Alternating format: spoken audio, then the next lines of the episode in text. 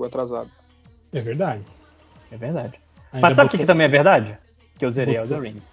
Botou banca aí. Não, Nossa. que eu vou abrir mais cedo a conferência, porque É senão porque o esse pessoal povo demora. esses- Porra, e eu puta. chego 25 minutos depois. Igual semana passada. Semana passada que ele mandou o negócio e só eu entrei, fiquei aqui Não 5 tinha horas sozinho. ninguém na sala. É. É tipo, Sabe, sabe de quem é a culpa? é tipo gringo, né? Em festa de brasileiro, né, cara? Que tá marcado pras 8 e ele chega às 8 mesmo e não tem ninguém. Até o dono da casa tá, tá tomando banho ainda, né? Nem chegou. Ma- Mas, sabe o que, que é que- de quem é a culpa? Sua, por esperar algo de mim. Nisso ele tem razão. Você é um adulto, você tem quase 30 anos, você é responsável por- pelas coisas que você faz e fala. Você não Eu pode sou. jogar com o outro. Quem faz isso é o seu presidente. Bota a culpa nos outros o tempo inteiro. Caraca, sabe quem faz isso? Hitler. Ele mesmo. Mas então, é, esse aqui não é um episódio, se você reparou pelo, pelo, pelo, texto do podcast, não é um surubom aleatório. A gente não vai vir aqui falar de, é, de papo, jogar, ler comentários. A gente veio aqui com pauta. Nós temos uma Caraca, pauta. Pauta, surubão, pauta. Pauta. Pauta livre. Léo, Léo, vê, vê o nome do, do, do bloco, porque você é bom nisso. Calma aí, Pô, qual é o. o- qual é o- cara, o nome que a, que a Adriana Mello deu pro surubão do, do medo é muito bom, hein, cara? Surubão do medo, cara. Que, Não, é- que é coisa su- maravilhosa. É surubu. é muito bom, cara. Surubu. Ficou bom demais, né? Nota 10. é. Parabéns, Adriana Mello. Não sei se você está entre nós aí, está como ouvinte, ouvinte premium, assinante premium do, do podcast. Mas é isso mesmo que o Lojinha falou. Esse aqui é um podcast temático, pauta on no, no surubão. e, e como é temático, tem. Vamos fazer a apresentação, até a apresentação das pessoas que estão aqui hoje, pra vocês terem ideia de como esse podcast é sério. Então eu estou aqui, eu, Réu, esse que vos fala. Temos também Léo Finocchi. Que não sabe qual é o tema, nem sabia que tinha pauta. Muito calma, sério. calma, calma, Léo. Tudo, tudo se resolverá. Você sabe que. Sabe que. Você é meu peixe. Não, eu tô, tô mostrando meu profissionalismo, falando que eu não sabia de nada. Mas eu acho que a gente não avisou ninguém mesmo. Eu acho que do Surubão mesmo a gente acabou não avisando. A gente não avisou, né, Lojinha? A gente avisou no meio meia. É que o Léo não É. leu o meio meia, né, cara? Então ele não tá nem aí. É, É, eu. Temos também o grande autor de livros, Matheus Forni.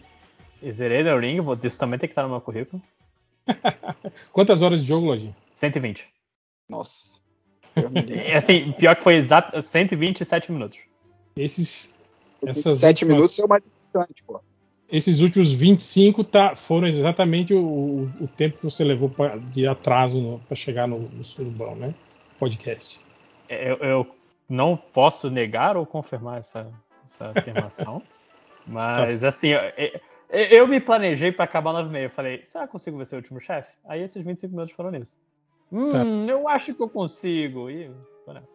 É, temos aqui também o Roberto II.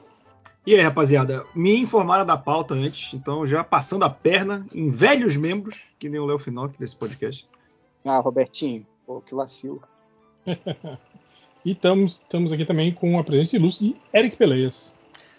Eu agradeço mais uma vez o convite e quero dizer que eu não só sabia a pauta, como eu estudei e Olha. dividi aqui por editorias, trouxe minhas anotações. Caralho, aí sim, é esse tipo de pessoa que eu quero no podcast. Eu- se, se tivesse só pessoas assim, cara, te- te- Ele faz o seu trabalho, né? seria uma outra história, sabe? O MDM teria sido outra coisa. Ou seria pior. Vai. Tem Eu, ia comentar É, isso. prova- provavelmente teria acabado antes do que acabou. É, mas é isso, na verdade, o que a gente, a gente foi surpreendido esses tempos atrás com a notícia de que a Panini Comics estava fazendo 20 anos no Brasil. Surpreendido não, né, porra? Surpreendido Matemática. pelo tempo passando. Não, surpreendidos porque quando, tipo, caralho, velho, tem 20 anos que a Panini já, já publica super-heróis no Brasil. acha que foi ontem que abriu, largou mão de gibi. né? Pois é, a gente ficou nessa, caralho, 20 anos, porra. Tem cara até Super hoje flex. reclamando da Abril, né? E aí a gente lembrou que tem várias coisas muito fodas e que estão na nossa memória recente, que também estão fazendo 20 anos hoje, hoje ou nesse ano, né? Em 2022. E é sobre isso que a gente vai falar. Vamos aqui é, é, desempenhar nossos papéis de velhos nostálgicos e ficar falando sobre essas coisas por várias horas com vocês. Certo? Certo. Bora. Então eu lembro da. Eu já, já, já introduzindo o assunto, que foi logo no início de 2002, né? Que a Panini publicava de início só os quadrinhos da, da Marvel, né? Tava lançando o, o Homem-Aranha. é, X-Men. tinha também X-Men. O X-Men essa já Extra, tinha. sim. é, e aquela dos Vingadores. Marvel 2002. Marvel 2002, Sim. exatamente. Eu acho que eu tive uma das revistas de Marvel 2002, ma- 2002, mas eu não lembro agora, porque. Era uma que o Homem de Ferro enfrentava o Nevasca. Só lembro disso. Cara, eu tenho, eu tenho todas aqui em casa ainda. Eu acho que eu só me livrei de, sei lá, algumas X-Men extra. Ainda tô, tô tentando me livrar do resto, mas É, eu tenho ainda também. tenho elas e eu lembro que elas tinham no início é, aquele formato horrível, né? Que era o formato, formatão da Panini, né? é o formato magazine que ele chama isso, né? Se eu não me engano. Acho Que Não era- era nem o americano, nem o formatinho, né? Não, era um formato É. gigante, né? Era Que a capa o meio dura. de uma revista, assim, tipo o tamanho da Veja, mais ou menos, e, com pap- e a capa cartonada, né? Eu acho que até ali pela edição 8, 9, elas eram com a capa cartonada, né? E aquele papel, papel brilhoso, né? Ah, até, até o final foi assim. Do Não. desse Eu, formato eu magazine. lembro que assim, eu lia. Eu tinha 9 anos, então eu tava ainda na, no processo de ler, começar a ler quadrinhos de super-heróis e eu achava que, meu Deus, esse papel aqui é bonito. Não é que nem o papel da turma da Mônica. Realmente Não, impressionava, né? Não, e era mesmo, a qualidade da impressão era muito boa, a, a a cor, né? Tanto que depois, quando mudou para o papel jornal de novo, né? Nossa, ficou horrível, porque é, essa colorização digital, que era toda cheia de, de degradês e volumes, né, cara? Ela Ela se não perde casa- no papel jornal. É, ela não casa muito bem com o papel. E, e a Panini foi pro pior papel jornal, né? Porque ela foi no formatão, aí ela passa pro formato americano ainda com aquele papel LWC que eles chamam. E aí, Sim. quando passa pro papel jornal, mas ela escolheu o pior, tipo, perdi pra gráfico Ah, mais até barato aí. um pouco, eu lembro que quando a Panini ela lançou um, um gibi do Homem-Aranha, que era os dois formatos. Era o formato com papel jornal bosta e o formato com papel o- o brilhante. E era tipo 10 reais o brilhante. E hoje em dia, papel bosta. Sabe o que, que parecia nesse começo aí? ser- Parecia Tudo. álbum de figurinha. Era o pa- capa é, cartonada e Sim. papel muito bem impresso. Era o mesmo formato até, eu acho, né? Sim, sim. E, e, e, cara, e foi tipo assim, eu lembro que o, o- é- era um preço relativamente atrativo, né? Que a gente estava acostumado com, com aquelas com aquelas revistas premium, né, da Abril, que eram que eram que eram caras, né, que destoaram do, do, R$6,90. do preço do formatinho. É, e eu acho que o- 6,90. A da Abril era 6,90 10, não era? É, eu acho que a- o, o, o formato premium era 10, ou do- acho que quando terminou, não sei se era, acho que já tava uns 12 reais, se não me É, engano. aí a Panini assim. começou com tipo 6, 6,90, daí ficou um bom tempo até ter, ter ajuste assim. Então meio que voltou, vol- trouxe muita gente de volta, né? muita galera que tinha abandonado o quadrinho por causa daquele formato premium, né, da, da Abril, voltou, né, com a, com a- Panini. E eu lembro que a Panini também lançou propaganda na TV, né, umas paradas assim, né. Teve um investimentozinho pesado ali na. E era uma fase boa que a Marvel tava voltando com tudo, né? O, o Joe Quesada, que era o editor, tava investindo em contratar escritores, fez aquele selo Marvel Knight, ela pegou uma, uma época boa pra começar. né? Sim, tirando o Homem-Aranha, que era o Howie Mack, né, que, que escrevia. Não, é o final da fase Howard Mack, mas já na edição 7 entra o Straczynski que dá, dá uma melhorada boa. Mas, o início da Panini é esse período de transição, né? Porque abril ainda tinha muito título atrasado e a Panini meio que implementou ficar um ano ou um pouco mais, um pouco menos, no máximo, assim, de, de delay para os Estados Unidos, né? E quando ela dá essa adiantada, é que ela consegue pegar coisas boas, tipo a reformulação dos mutantes que o Joe Quesada tava fazendo, né? Que bota o, O, Grant o Morrison. início do, do universo Ultimate também. Sim, Sim, sim. sim. Ela publica. Sim. Ela começa a publicar de onde abriu para e depois ela volta, né? a Publicar do início, uma coisa assim. Não, não, mas eu acho. É, aquela revista do Homem-Aranha, que era uma, uma revista maior, era da Abril? Do Homem-Aranha o- o- do, do Ultimate? Millennium. Aquela Marvel era, Mi- Millennium. era Marvel Millennium. Era da- Aí era Era- Homem-Aranha, X-Men e eles Era abril colocavam- ainda, né? É, a Panini manteve o nome, porque era o Sim. título novo, só que era Homem-Aranha, o X-Men, que eram os títulos que tinham, né? Na verdade, Supremo já tinha estreado, só que aqui tinha um delay de um ano, então só vinha em 2003. E aquelas Marvel Team Up, que era só o Bendis fazendo e que a maioria era uma merda. E que deu uns puta problema, né? De, eu lembro que teve uma história que eles introduziram o Quarteto Fantástico, que era tipo igual o Quarteto Fantástico meio meia. Aí depois, quando eles trouxeram, tipo assim, resolveram a- Fazer colocar um o gibi Quarteto... Fantástico. É, aí era completamente não tinha nada a ver com aquele Quarteto Fantástico Não. que já tinha aparecido na Team Up. O, o universo Ultimate ele não tava nem aí com continuidade no começo, né? Assim, você- Não, é tudo cagado. entender, Tá errado. Ah, o melhor porque- exemplo disso é o- os, os Supremos, né? Lembra que tinha aquela equipe que eh, era toda a galera fodida sem poderes, que a Valkyria, o Cavaleiro Negro, aí de repente no Supremos 3 a Valkyria tá lá toda fodona, toda. Ah, sim. Não, mas aí já, Ah, já é, tinha Jeff- organizado Jeff o Ultimate. Loeb O nome, é, o nome desse é Jeff Loeb. Já não é. Uhum. Porque esse início é foda porque, em teoria, é, é- é que nem o universo 2099, né? Eles tentam pegar o- os medalhões e pegou o Homem-Aranha. E quando deram um team-up pro Bendis, eles falaram, cara, faz o revista aí e ele fazia o team-up pra ser ao redor do Homem-Aranha. Então ele cagava, fazia história com o Homem de Ferro. O Homem de Ferro é completamente diferente no team-up do que aparece no, no Supremos também. Aí quando eles viram que o universo tava dando dinheiro com X-Men e Homem-Aranha, falaram, não, vamos expandir isso aqui. Aí falaram, Bendis, a gente vai cagar pra tudo que você fez, porque a maioria é uma merda, e vão continuar como se nada tivesse acontecido, beleza? Beleza. Toma aqui seu cheque e cale sua boca. É, é muito louco, né? Porque o grande problema, assim, do, do universo Marvel naquela época era, cara, a continuidade dificulta o, o leitor novo. Então vamos fazer um universo novo que tem uma continuidade secreta que você não sabe, né? O, o Hulk já destruiu Nova York, mas você não viu. Te fode, não tem isso. É, tipo, tudo, tudo era, era muito feito, feito nas coxas no universo Ultimate, cara. É muito, muito triste, foi uma oportunidade perdida nesse sentido. Mas se parar pra pensar, o Joe Quesada meio que abraçou mais do que ele podia, né? Porque a gente teve a criação do selo Marvel Knights, que ainda estava em alta nessa época. A gente tem essa reformulação dos títulos X. A gente tem uma mudança do J. Michael Straczynski, ok, que foi tipo um ano depois, mas teve um acordo dele com o Quesada para assumir. O universo Ultimate era muita coisa acontecendo, uma hora ia dar merda, né? Esse dos Trazins, que é o primeiro gibi que ele faz? Ele não, porque a gente tinha feito aquele não. Rising Stars. Ah, antes. aquela bosta. A gente tinha feito aquele Rising Stars na Top Cow. Midnight antes. Nation, essas coisas. Isso. É, e, e o Straczynski já era, já era roteirista, né? Então, é, É, ele, ele- Bem grande. Já coloquei aqui, caceta. Tô falando com o André. Filho de uma Pois é. puta. Minha internet é a internet Manauara, ela tem outras regras. Então é melhor não gravar aqui, não. Aqui eu não tenho uma internet de 600 É mega. pior que, pior que Eu tava, tava todo, tava jogando na cara de todo mundo aí, ó. No podcast É, é essa merda que Pois- acontece. A- adianta Jogando- jogando Tem na cara. da 600 gente. mega, mas cai de meia em meia hora. Adianta? Não adianta não. Mas enfim, desculpa. Desculpa, editor, que sou eu.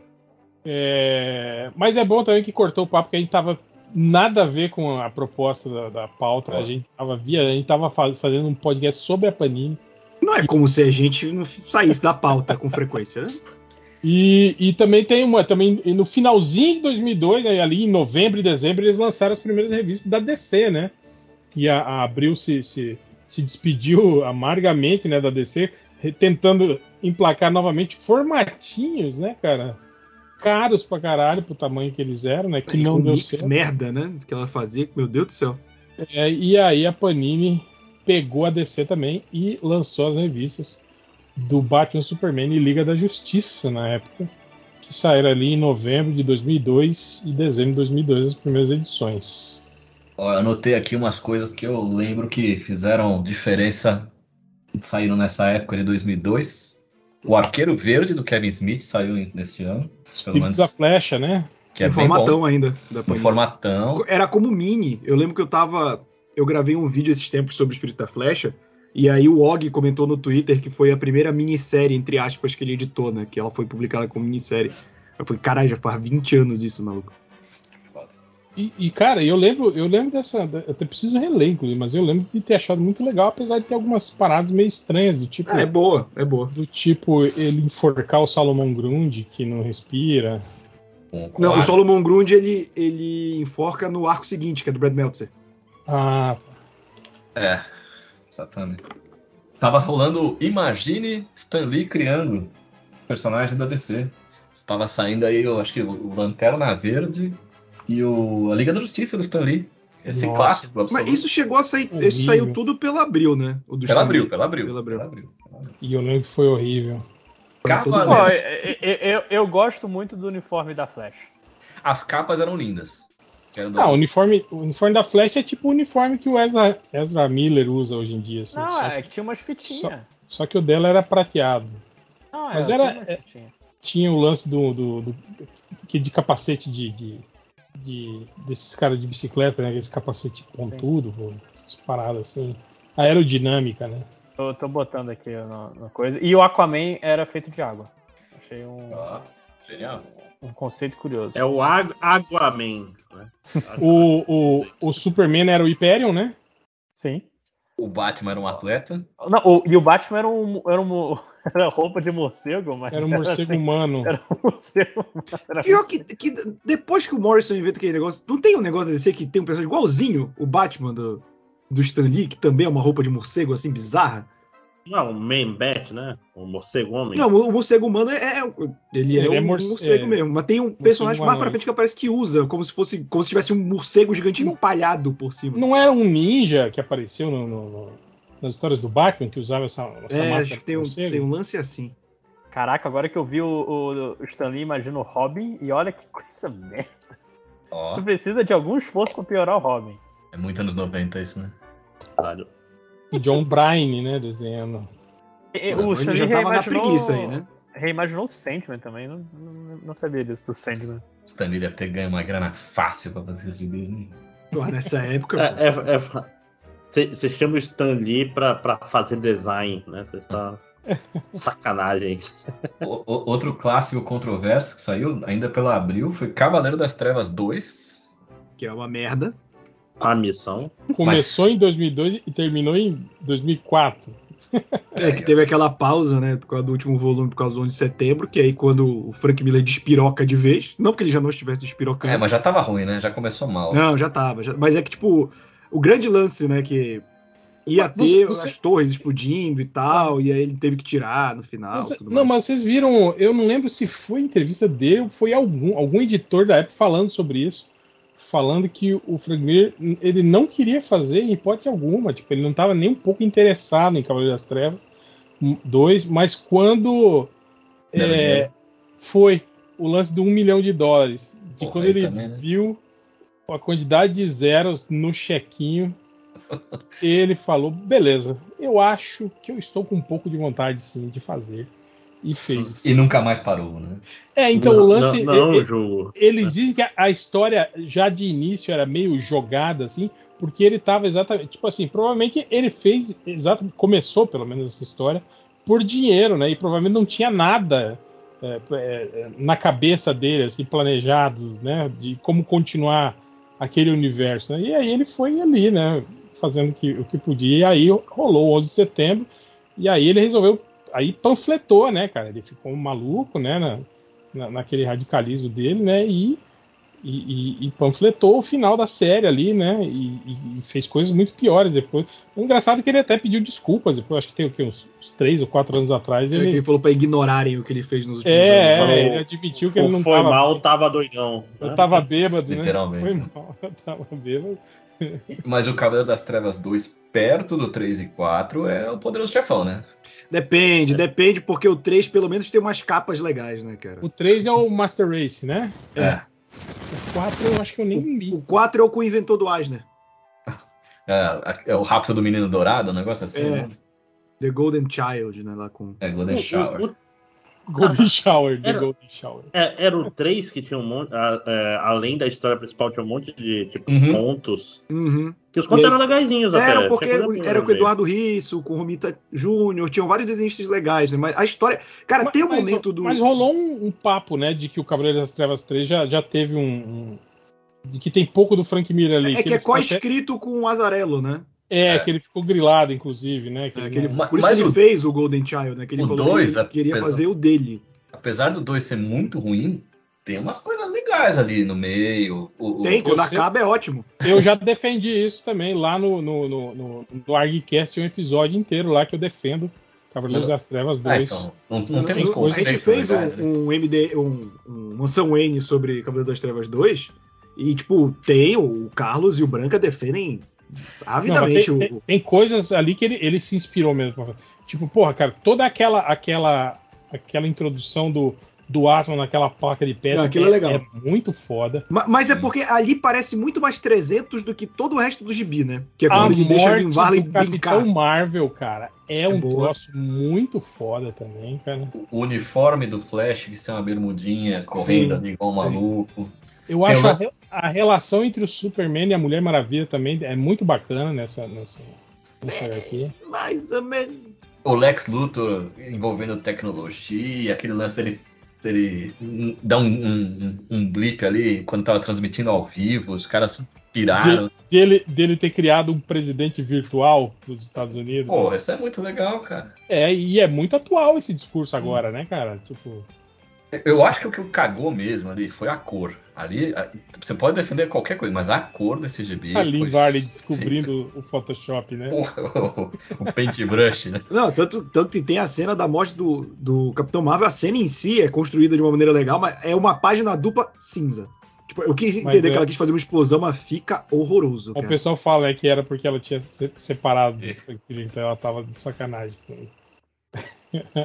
É, tem, tem coisas legais ali. E, e o Frank Miller tava muito mais estilizado. Isso também dá uma chocada no começo. Ali ele tava começando a pesar a mão. Não, mas ele já tinha feito coisas como o Sin City ali. Sin City é 98, né? Mas, Mas Sin não- City não era tanto assim, não era tão. tão eu caricato. acho que era, mas não era tão colorido escrotamente, né? Porque Sin City é preto e branco e dá um, dá um choque maior. Porque eu vejo muito Sin City ali, só que já um pouco mais preguiçoso, eu não digo nem estilizado, cara. Porque ele fez outras obras depois que não são, que são tão estilizadas quanto, mas não.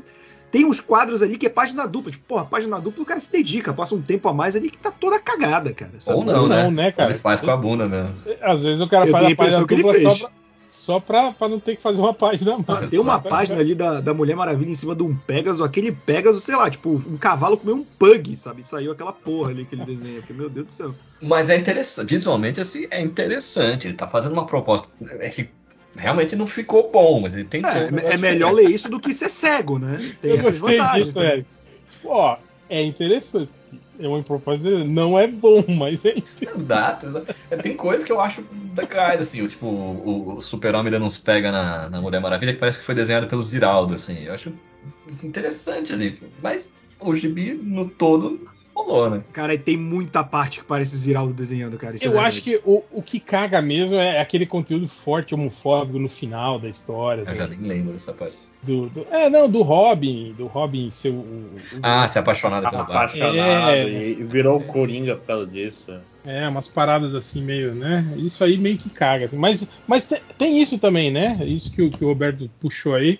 Primeiro, a falta de interesse, né? E que ele não tinha nada planejado para esse universo. Segundo, que tudo, o final da série ele teve que mudar completamente por causa do, do, do 11 de setembro. E provavelmente porque a, a Marvel deve ter ficado tanto no, no, no pelo dele, né? Por causa do atraso, que ele deve. Ah, vocês querem que eu termine? Então pera aí, eu vou terminar. Passa aqui amanhã. É, e deve ter feito uma merda qualquer ali só pra, pra E galera fez com raiva, né? Vai parar de encher o saco dele. Ó, anotei aqui também Wolverine Origem. Eu, se eu não me engano, sai em 2002. O filme? Não, né? Na, Credo. o gibi, pô. Ainda, a editoria cinema eu separei. É Cara, eu vou te falar que- Eu não gosto desse gibi, cara. Eu acho eu a origem. gosto, mas Eu acho- ele cai naquela de. É tipo Old Man Logan. É legalzinho, a galera trata como se fosse um clássico absoluto. Então, Old Man eu acho mais legal. Porque tá Sim, dentro de outra. Agora, é tipo assim, Mark Miller, gente. Essa origem do Wolverine é aquela típica explicação de algo que não precisava ser explicado assim. E Quebrou a magia? explica- É, e não é só isso, sabe? Tipo, apresenta elementos ali, primeiro que não faz sentido nenhum, que, quer dizer, isso já foi reticonizado milhões de vezes depois, né? Mas o lance que eu sempre falo do, do dente de sabre e ele ter essa relação não faz muito sentido porque eles no decorrer da história da, da Marvel, dos encontros dele, eles tipo assim, teve encontros em que eles não se não sabiam quem era um ao outro, né? E E sei lá, cara, tipo, sabe, o- o- aquela coisa dele ter sido é, é, tipo um, um- um menino já notinha, sabe? Hemofílico. É, umas paradas assim, sabe? Sei Mas lá. como, como uma obra isolada, acho que é divertidinho, é legal. Eu acho que visualmente é boa. Eu gosto Ela é bonita. Mas deu início também essa pintura digital do Izanov que ficou chato rápido também, né? A que a pintura- partir daí. É, ma- mas impressiona. A primeira, eu lembro que Não, sim, mas é que usaram primeira- muito logo em seguida, tipo o bullet point do Matrix. Uhum. Sim, sim, sim. Mas impressiona no início, assim. Quando eu, eu lembro quando eu peguei e folhei na banca, eu falei, cara, olha, foda, hein? Caralho. É. Eu tenho até hoje o formatão da Panini, cara. É bonito, não é bonito. Eu acho que o problema é que ele atira pra muito lado e não desenvolve nada, sabe? Ele fica muito preso em mostrar esse romance do, do Wolverine com a Rose e não, não vai a lugar nenhum, porque tipo, ele bota a questão do tipo o velhão lá, que é o avô dele, saber que ele carregava aquilo desde o início e não explora, o lance da, da mãe ter traído o pai com, com o jardineiro e por isso ele tem aquele negócio. Eles não exploram isso, só vão colocando. é, vamos acompanhar aqui esse moleque James Holland e não desenvolver toda a subtrama que a gente coloca nisso, sabe? É, mas é meio novelão mexicano, brega pra Pra caralho. caralho. Ela se apaixona pelo cara lá do assentamento que eles estão. E é, aí meio a saga do tio Patinhas também, né? O negócio do Klondike, ele vai pra lá buscar ouro. Era- É um pouco. A saga do Tio Patinhas é melhor, mas. É, mas é porque ele é mais coeso, né? Mas ele pegou um elemento aqui e ali, te adora cintilante. que mais, ó, Eric? Ó, eu tô pegando uma apanhada do ano, tá? Não necessariamente de Panini, nem Abril, nem nada. Mas eu temos aqui Não, claro. a explosão das mini editoras né, que faziam uns negócios estranhos. Tinha a Brainstorm lançando a DC Millennium, que tinha uma proposta de pegar uns gibis que não saíam pra lugar nenhum. Não sei se vocês lembram disso aí. Não? Só eu? Foda-se. E o, o gibi mais fedido do ano foi Superman e Batman Gerações. Começou a Gerações sair, 3, é verdade. Tava saindo O em 3 2000. saiu em 2002? Eu acho Eu que foi gosto um. do um. Eu gosto do 1. Vou defender gerações. Não, mas é bom, É eu, eu, eu gosto mesmo. Eu também gosto do 1. O 2 também eu acho legal. O 3 eu só É, não o gosto três- por causa o do cheiro. é- Só não gosto por causa do cheiro. E tinha Hitman saindo também pra caralho. Começou a sair esse monte de gibi que não O saía. Hitman saía pela Magnum Force, não era? Mas eu acho que. E, e depois pela Opera Graphic.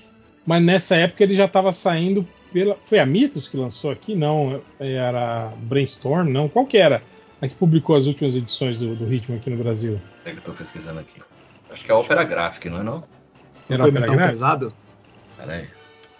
Que teve umas edições soltas do. Acho que foi Brainstorm, não foi? Que era aquele já. Tipo, quando a É, Panini te- já teve- tava fazendo aquela revista- transição, né? Teve a revista regular, né, do Hitman, essa é- que era, que era mensal, que era, Era do- Brainstorm mesmo, Brainstorm. Brainstorm. né? E depois saíram, eu acho que a Mito lançou aqueles, aquelas edições soltas, Cadê, né? E saiu bastante Hitman. Eu lembro de ter comprado 13 muito. edições, se eu não me engano. Saiu- acho que até um pouco mais. Começou a sair uns especiais, até pela Brainstorm. Aquele do caixão cheio de. Sim, saiu essa, saiu Etrigan e Hitman, Hitman versus Lobo. Esse todo o material, praticamente, que, que já saiu no Brasil, tá compilado agora nesse, ôni- nesse primeiro ônibus do, do, do Hitman que saiu pela Panini agora. Por isso que eu tô pensando até em não comprar esse primeiro, só comprar o segundo volume, se tiver segundo volume, né? Hum. E o que eu anotei de relevante foi isso, cara. Pelo menos foi o que eu gostei. Cara, eu de 2002 eu fiz uma. Fiz listinha também, já que mandaram pauta Boa. de coisas que Boa. saiu, mas aí eu, eu peguei mais. Conta coisa que saiu na gringa em 2002 ou tem que ser no Brasil? Não, pode ser, pode Porque, ser. por gringo, exemplo, sim. 2002 a gente Vai teve, tudo. Pra começar já o início do ano com em baixa, foi em janeiro que morreu o John Buscema. Ele morreu em janeiro de 2002, grande desenhista. E a gente teve o lançamento de 30 Dias de Noite em 2002 também, que é um gibi que eu gosto, embora o desenhista tenha sido um cruzeiro da porra na, na CXP. mas é um, é um gibi legal e eu gosto do filme também. Eu gosto A do gente- filme. É, Do filme tem a continuação, você sabe? Eu gosto do o filme, ape- também. apesar do Josh Hartnett. Ah, não tenho nada contra o George Hartnett. Inclusive o. Ah, Aquele- Tem até amigos O Luke que- Number Slevin, qual é que é o nome dele em português? É Checkmate, um nome horroroso.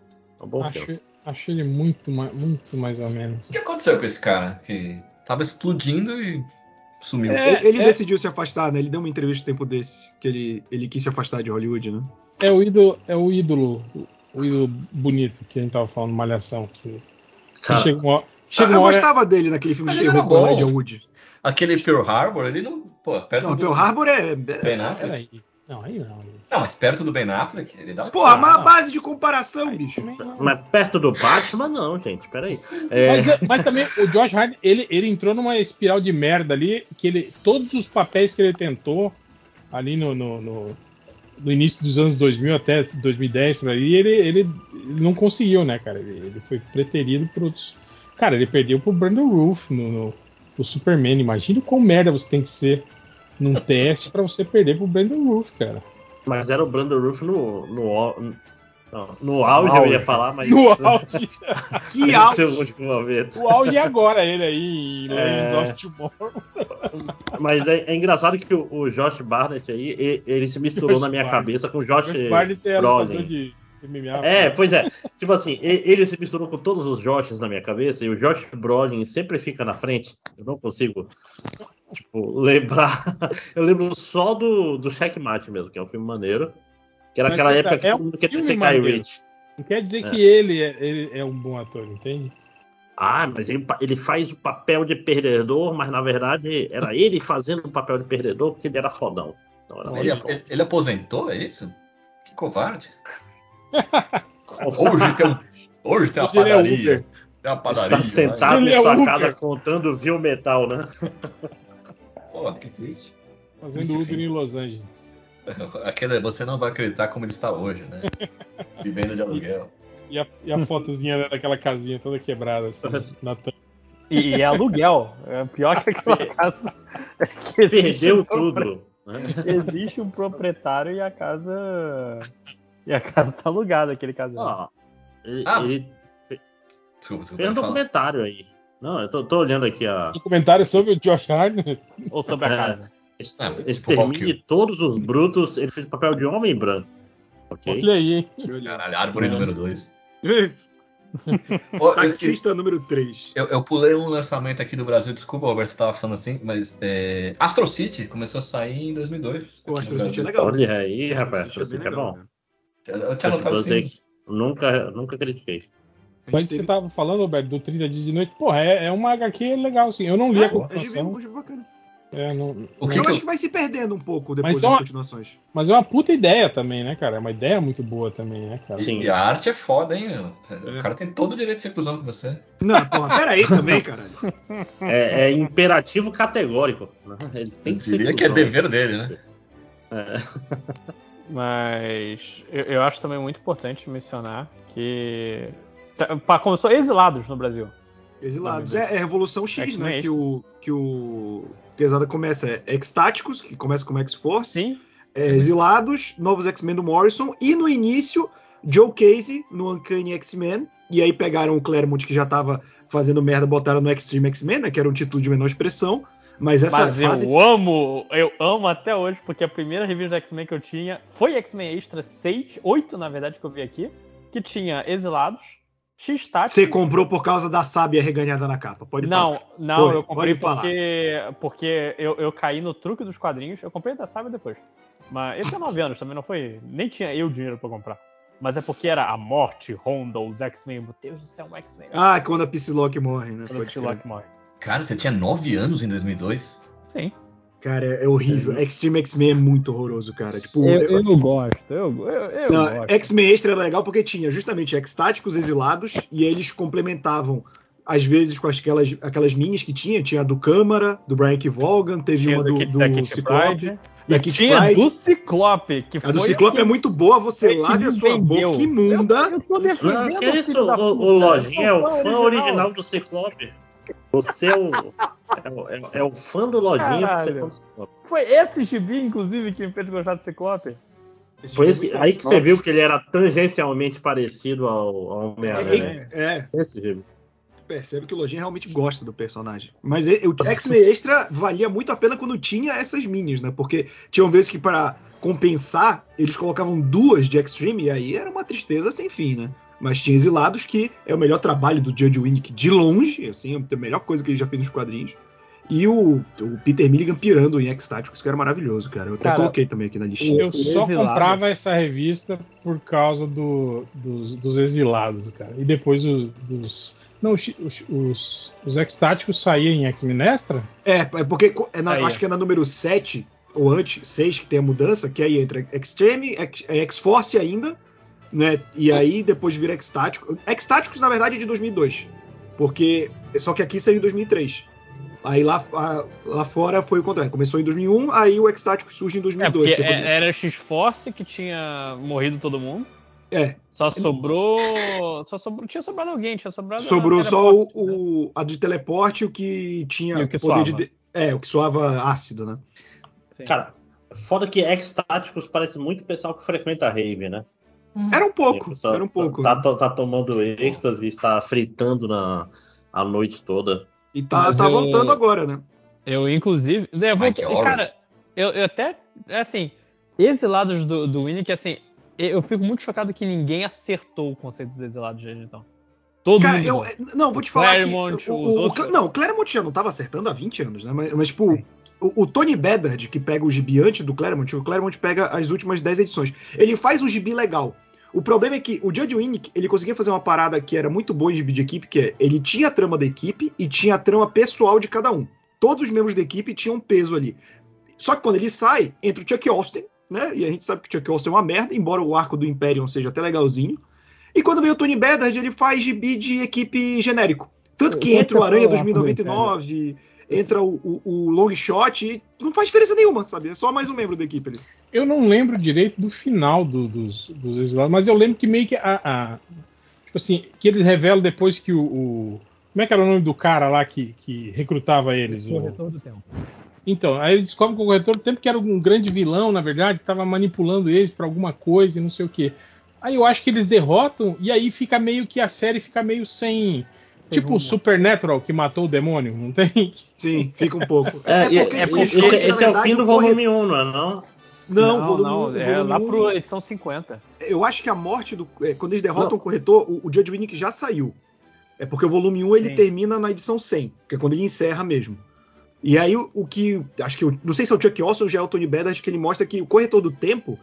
Ele é só uma parada. é, Tipo, ele é só um cara que foi escolhido pra gerenciar, só que perdeu mão do poder. Não, não, o, o corretor Pela- do pelas tempo- formigas lá, Não, cara. Exato, as As baratinhas lá. formigas encontraram o Palácio do, do Cristal Rosa, o a- a Imkran, acho, e elas viram que não tinha ninguém, aí elas quebraram o tempo, os exilados são pra consertar isso, e o Corredor do Tempo era um, um figmento pra pra convencer eles a seguir. Mas depois ele volta, né? Tanto que ele vira uma entidade. Mas enfim, a gente já tá pulando da pauta, né? Em 2002, tivemos também o início Teve de Fábulas. frequência, frequência global, cara. Eu só queria puxar um aqui, porque Pô, frequência global é apesar do bom. Warren Ellis estar cancelado, né? Mas, porra, ele escreveu muita coisa boa nessa época dos anos 2000, cara. É, frequência global, muito triste não ter saído o seriado até hoje. Né? E tem, um- tem um piloto pra isso, vocês já viram? Mas tem as imagens no YouTube já? Efeitos? Ah, Eu ou só acho- aquelas de câmera de teste? Ué, ele foi feito, eu não sei se tem pra baixar ou não. É Por isso que eu estou perguntando, vocês é que manjam de quadrinhos, eu tô só chutando aqui. Ah, eu, eu só li o gibi, cara, que eu acho bem legal. E é um formato bom pra série, né? Aquele formato monstro Sim. da semana, se fosse lançado. Porque ele é aquele que tem microconexões entre cada, entre cada episódio, né? Seria legal. É, é uma coisa meio sem balas, né? Sim, sim. Só que com menos arco. Pelo menos, acho que é, esses essas primeiras 12 edições, acho que foram só 12, né? Aí depois ele meio que largou mão. Era uma parada, tipo. Cada episódio tinha uma história em si. E às vezes conectava. Eu acho que tem um ou outro que tem uma continuação, mas no geral é muito solto. Tem no YouTube, aparentemente, o piloto, hein? Tem. Vou até botar aqui no chat. 45 minutos. O que mais que, que, que temos aí na sua lista, Roberto? O Capitão América do Fábulas, né? Que ele ter puxado. Acho que vale a pena falar de Fábulas, né? Sim, eu fui abrir a porta do meu cachorro. Aí por isso que eu estava longe. E esse aí ele tomando água. O cachorro chegou do trabalho e tava É foda, tá bebeu demais, tá com uma ressaca, tem que tomar água. aí, mano. E tu sabe quando tu bebe, tu fica violento. Para com essa porra. Né? Falei de Fábulas, Fábulas foi um que eu não, não li até hoje, cara, o final. Tipo, eu li o início, acho que os três, quatro primeiros arcos, mas é, morando em Belém muito tempo, né? Eu sempre perdi gibi por falta de distribuição. É o Gepeto, o vilão. É o Gepeto, é? Pronto. Olha É, que filho da eu- puta. Da, Eu o- da parte que importa. Depois É. você pode largar. Eu li, eu li, eu não consigo passar de Fábulas ah, depois do, do segundo volume, Depois que é de- o volume da Fazenda. Não, eu li, eu li tudo até, até o GP perder, depois fica chato. Porque Mas fica o aquela- Gepeto é quando tipo eles se assim, livram do deveria- inimigo, é isso? O inimigo é o Gepeto. Pois é, então, tipo. é, porque falam que depois disso realmente a série cai muito. É que eu não cheguei a esse ponto. É, é porque assim, não, não- eles ficam sem rumo, sabe, cara? Não tem, não tem mais nada. Acabou. Deveria ter acabado, mas continua porque dá dinheiro, né? aí, aí tem que acabar do jeito mais patético e depressivo, tipo a vida, saca? Você passa do seu auge e continua. Qual, qual era aquele, aquele gibi à parte de fábulas que era eles fugindo do o último. O último castelo? Não, não Que é? era quando Que- eles saem do mundo das fábulas pro mundo É, real. que é uma história do- dos últimos. Dos últimos. é, das últimas fábulas que fugiram das Terras Encantadas. Tá. Foi, é, é uma one shot isso, né? Sim, é muito bom. É, saiu na Wizard aqui, eu acho. Pela Panini. É, a Panini jogava vários É, one shot a- bom na Wizard. Pô, mas, mas saiu, saiu coisas boas, velho, dentro desse, dessa. Saiu. dessa- saiu aquela saga dos Vingadores contra o, o, o Esquadrão Supremo, cara, dentro Sim. dessa. Que, que era desenho do, do, do Jorge Do Pérez Pérez. e do Carlos Pacheco, cara. E era eu- roteiro do Music, né? Eu fiquei muito puto. Eu falei, caralho, eu não acredito que eles estão lançando esse material foda dentro dessa, dessa, dessa merda aqui, cara. Não, E a, a Panini ela fez isso direto, né? A gente tá falando de coisa de 2002 ou o cachorro tomando água novo? Aí é foda. Mas, por exemplo, caralho, o cachorro tá, ele não tá Ele tá tomando água, ele batendo tá tirando alguém pra tirar Não, não, esse o é o barulho que a metal, né? língua dele faz. É que é um. É um não, é só falar, ele é um bulldog, gente. É por isso. É. Não, e ele toma água, ele vai vir pra cá andando, ele vai deixar um rastro de água, parece uma hidrelétrica esse filho da puta. Eu vou até É, mutar aqui. Ah, parou, parou, parou. Obrigado, Romado. A minha boxer era assim também, cara. Puta merda. Pe- Peguei um o... essa edição da Vampira que veio com a X-Men Extra, a primeira que eu tinha. E olha, eu, eu, por muito tempo, esse era um uniforme muito merda da Vampira, mas que eu gostava muito. Mas o, o- a Panini Ah, fazia tá muito isso, né, cara? De. Ah, lojinha, mas nessa época também, cara, os, os X-Men mudavam. A cada seis edições eles mudavam de, de uniforme. Às vezes Nessa Extreme, inclusive, a cada duas, eu acho. É. Começou com o negócio meio. Todas as roupas sendo meio preta, com detalhe em dourado ou É, prateado, e mudava a cada cinco. ainda, né? né? E, Uhum. e eram os X-Men muito merda, tipo, tinha o, o segundo pássaro trovejante, terceiro, Sim, Claro. que, que ele nem era forte, né? Ele É. voava e soltava rajadas. era um míssil. Não, era um... Tinha sábia, aí depois a gente tem aquele surfista, a, a salva-vidas. A salva-vidas. Nossa, é tudo muito ruim, cara.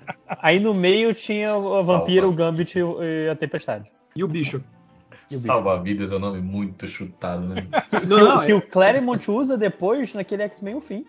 Só que, já que só ele lembrava deles, ele falou: ah, foda-se, tem que escrever o fim dos X-Men, vou botar esses caras de novo. Que eram Chiaras, alguma merda assim. Não, é horrível, cara. É Não. tudo muito horrível. É Ela de graça desenvolve não, Lazinha, no é. final. Ele, ele ganha dinheiro pelo personagem dele aparecer, né? Nada, nada disso é de graça. Graças a Deus, Aqui. nenhuma criação dele dos anos 2000 acho que apareceu em, em filme, em gibi, nem porra nenhuma. Tá lá em Krakoa, se procurar bem. Mas o. Quem não tá, né? O Capitão América do Cassidy, que eu não É. lembro quem, quem escrevia. John coisa, Mas é, o que importava era o Cassidy desenhando.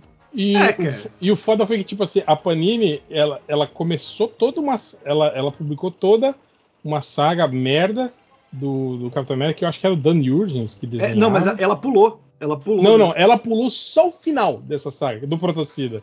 Eu achava que ainda tinha muita coisa. Que ela para de publicar quando o Protocida quase mata o, o agente americano. Pois é, elas publicam isso, e aí o final dessa saga eles não publicam, eles lançam um texto na edição falando como ia ser o final, e aí eles falam: é, a gente resolveu que a, a, a saga não era muito boa, então resolvemos não, não concluí-la, porque tem um material muito melhor aqui agora, que é o Capitão América do Cassidy, então fiquem com isso. Tipo, cara, cara.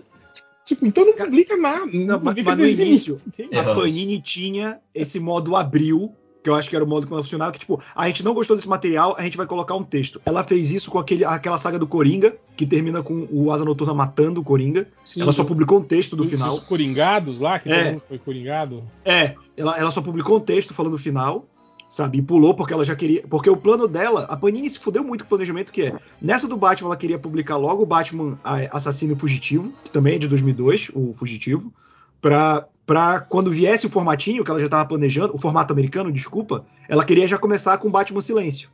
Ela queria que ficasse certo junto com o formato americano. E aí se fudeu com o planejamento, publicou o texto. Esse do Capitão também, porque o Cassidy e o Reaver, eles atrasavam pra caralho. Aí a Marvel 2002, 2003, sei lá, que ela foi publicando, direto tinha que colocar a edição tapa-buraco, porque eles estavam publicando com menos de seis meses, eu acho, que pra época era absurdo, hoje já é um pouco, pra época era mais ainda.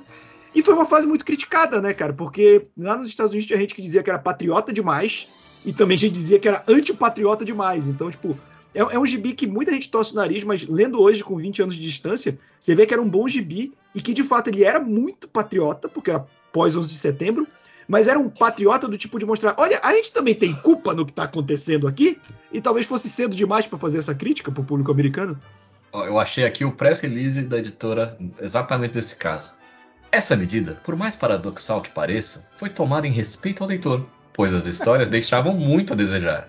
Caralho, De que adianta ser Era rigorosamente... uma merda. Tipo, eles estão queimando mesmo, né, cara? Amargo, né? Caralho, De velho. que adianta ser rigorosamente fiel à continuidade se você afugenta seu público com material que ele não quer ler? É um grande Caralho. contrassenso. Nós é- podemos colocar esse tipo de decisão acima do nosso compromisso de oferecer revistas de qualidade ao leitor. E aí vai embora, tem mais coisa. Cara, eu a gostaria, Panini tinha muito disso, cara. eu Caralho. gostaria muito de fazer isso no meu trabalho. Tipo, eles me pedirem pra fazer uma coisa. Eu falo, olha, eu, eu não vou fazer porque vai ficar abaixo do que vocês esperam. Então é melhor. No trabalho, eu queria fazer isso na vida. Tipo, ó, gente, tudo que eu fiz até agora não deu certo. Vou agora, agora sim, uma nova fase. Incluindo as dívidas, né? Então, essas dívidas eu contraí tentando fazer algo que realmente não deu certo, então elas Não. estão zeradas, né? Não vou querer seguir. Mas, mas você tem que pensar assim, tipo assim, a, a esposa manda você limpar a casa e fala, olha, tem que entender que quando eu limpar a casa não vai ser satisfatório, porque eu vou limpar mal limpo. Então eu não vou nem limpar. Veja bem, Vamos o, o assim, que me que- impede é minha má vontade. Porque eu sei que vai ficar ruim. Então, É, então, Vou vou- poupar deixa eu fazer você. alguma coisa que eu goste, né? Não, cara, eu lembro de uma sessão, uma sessão de cartas da Panini que quando começou o selo Max, a revista Marvel Max, né? Tinha uma galera pedindo, nunca publicou, por exemplo, aquele o Howard o Pato do selo Max. É, nunca publicou. Eu lembro que tinha uma, uma maxi série em 12 partes do Chuck Austin, do Máquina de Combate também, que ela nunca publicou. E a galera pedia. Eu lembro que uma vez o editor de saco cheio respondeu naquela sessão de cartas: falou, gente, essa minissérie em 12 partes do Chuck Austin é muito ruim. Aí se a gente publicar em três meses e vocês começarem a reclamar que é ruim, a gente vai ter que publicar as outras nove. Eu fico, cara, o cara tá de saco cheio do leitor já. Não, mas cara? isso é o certo, né, cara? Tipo, ó, é Cara, não vamos publicar, não é? Tipo, ah, foi mal, tá, tá muito ruim. Você lembra que os editores da Panini eles, eles frequentavam aquele. o- o- era o multiverso bate-boca? É, mas até- depois eles foram pro, pro Fórum Panini mesmo, que eles criaram. É, então, no multiverso, lá antes de ter o, o, o fórum da Panini, eles, cada um tinha uma thread lá, e, cara, eles batiam boca com todo mundo, assim, com, com- mas, tipo, porrada feia mesmo, sabe? Virtual de xingamento, horrível, cara. né, tal. Cara, era bizarro, assim, cara. Eu a galera que fala que o. Twitter é tóxico nunca viveu o período do MBB, cara. O MBB é o pior lugar da internet, mas de longe. É, aquela Roberto, passa, a passa de cross era a melhor que tinha, cara. Você anotou essa aqui que eu não- agora que apareceu no- na mesma matéria. Saiu aqui em setembro de 2002 a história do Homem-Aranha sobre o World Trade Center, aquela que o Dr. Destino chora. Nossa, parabéns, Nossa, cara, Marvel. eu vou te falar Não, que não- não essa só história cam- caminha bem, ela caminha bem até esse ponto. Aí O mostra o crime Magneto, também, o rei do crime, e o destino chorando. Aí eu falei, Straczynski se perdeu no patriotismo aí, hein? É, porque o rei do crime faz até sentido ele chorar, né? Os É outros casa dois. dele. Eu o lembro Doutor do. nem É, é o Doutor Destino americano. é sacanagem. É. Eu, eu Ah, sei, o Magneto. vilão pode chorar. Nossa, que ridículo. Cara, de- se Puta tivesse o. Hitler vivo na Marvel nesse momento, ele ia chorar. Não, também. isso que eu ia comentar agora. Me lembrou aquela história do. Do,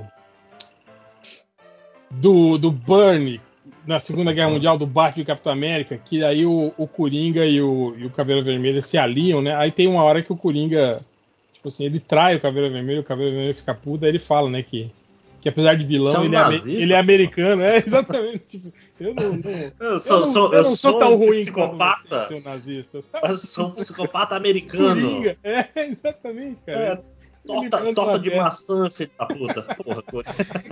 Ah, é, é do Romitinha. Olha o choro bonito aqui, o, o Matheus mandou. Não, que o bonito. Romitinha, o Romitinha ele tá caprichando nessa edição, cara, mas isso caga demais a história. Assim, todo o resto é, É. realmente muito bom. Mas que é essa cena. E não é culpa dele, né, gente? Isso aí, isso aí é. Não. é isso, né?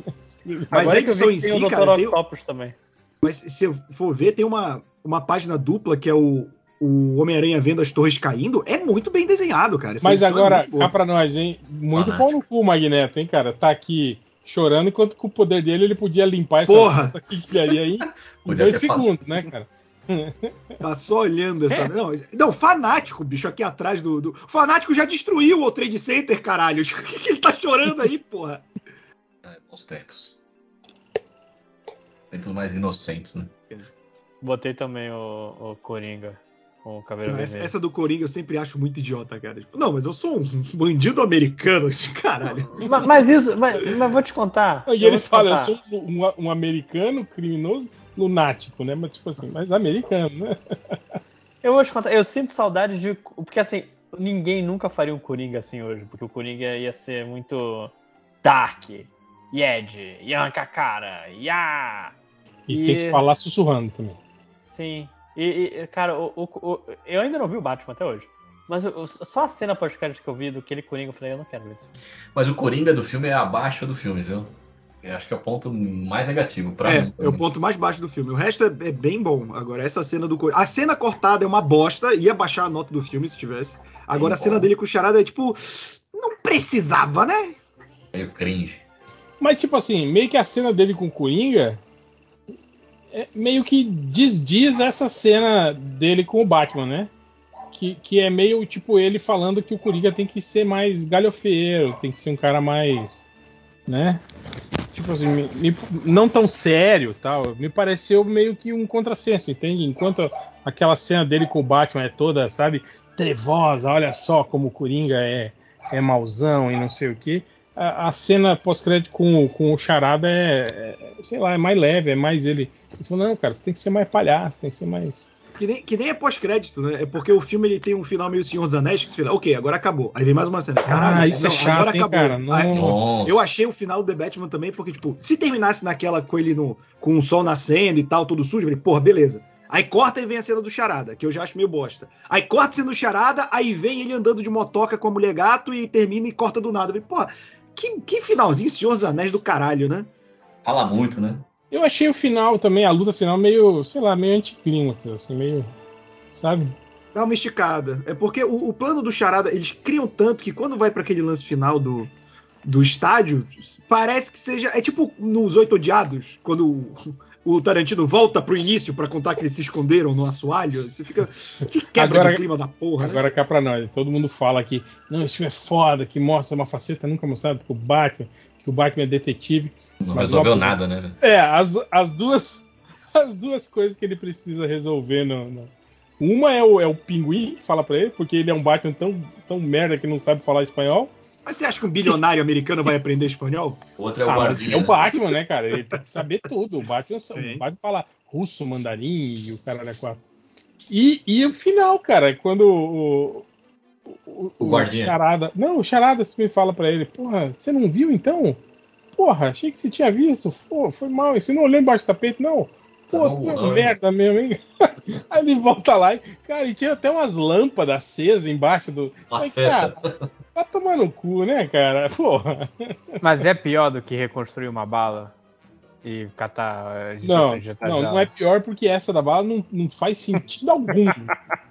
né? Tipo, reconstruir É uma ruim. bala e ter, e ter uma impressão digital, né? Na, na- na bala reconstruída. E era pro em dois- computador, né? Alguma coisa assim. E 2002, hein? 2002. Voltando para 2002. É, acabei de ver que nem o gibi do Homem-Aranha era do, do 2006 aqui. Não, do, do, do O World World Trade Center é 2001, na gringa saiu em 2001 ainda e aqui foi 2002. Aqui Vocês tá têm- TC, tem, é, trademark 2006, Marvel. Vocês têm mais quadrinho aí ou vamos Tem, tem. Eu, tenho, eu tenho alguma lista aqui, meu senhor. E de filme Manda. também. Ah, Manda, de, de quadrinhos a gente tem os Supremos. Os Supremos estreiam lá fora em 2002, né? Mark Miller e, e Brian Hitch. Eu vou dizer que eu reli recentemente para um trabalho que eu tava fazendo. Eu reli os dois volumes. Cara, o primeiro, ele funciona perfeitamente porque o editor ainda tava segurando o Mark Miller. Mas o volume 2 é o Mark Miller sem Ah, filtro. mas é Não, muito e- massa, Não, é muito É mais. legal, e também, e também não faz é, o, sentido nenhum. é o Brian Hitch também, tipo assim, do tipo, Miller, me ajuda aí, cara. Porra.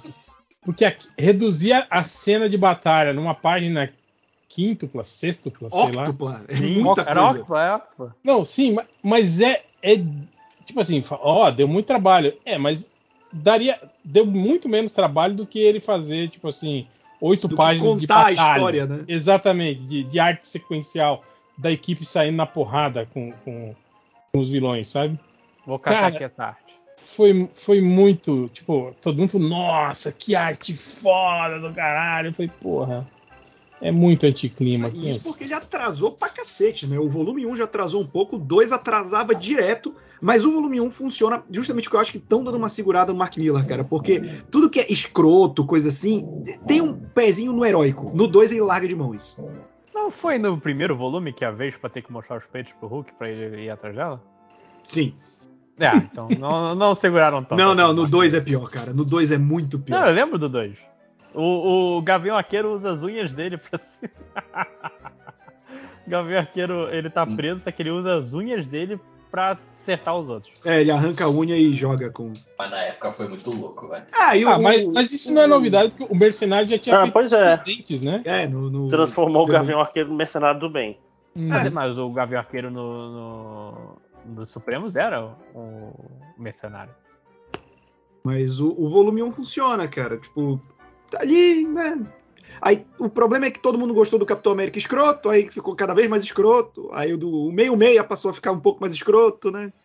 Mas eu acho que o, o lance dos Supremos também, o que pega muito pra gente, é que era era aquela coisa de ver e acreditar numa versão cinematográfica live action do- dos Supremos, lendo aquilo ali. Sim, sim.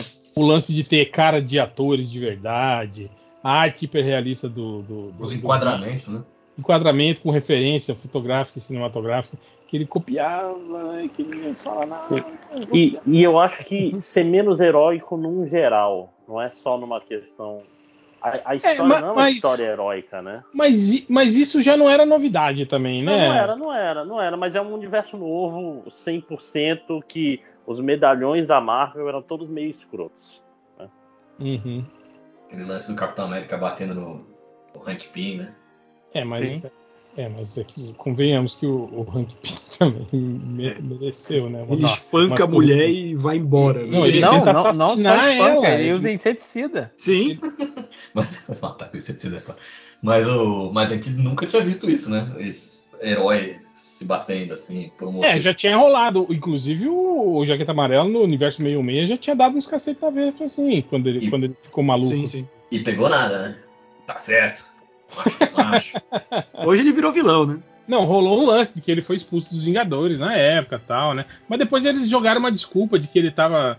Ele é, tinha o lance do, do, do Ultron, eu acho, alguma coisa Não, assim. é, tem tipo uma cópia dele, é na fase do Busiek isso. E aí essa cópia que teria sido. É como se essa cópia fosse uma outra personalidade. Sabe né? onde explicam isso? Na primeira edição de Marvel 2003. Porque eu tenho essa edição. E eu não entendo, eu não entendo porra nenhuma, porque é uma história com o triatlo. O triato, né? O Cara- Kurt Busiek fez uma parada dessa da, da igreja da Garra de Triforce, prata, assim. triato. Quem mais estava nos Vingadores nessa época? Uns, uns heróis, cara, que olha. Um Cavaleiro Negro.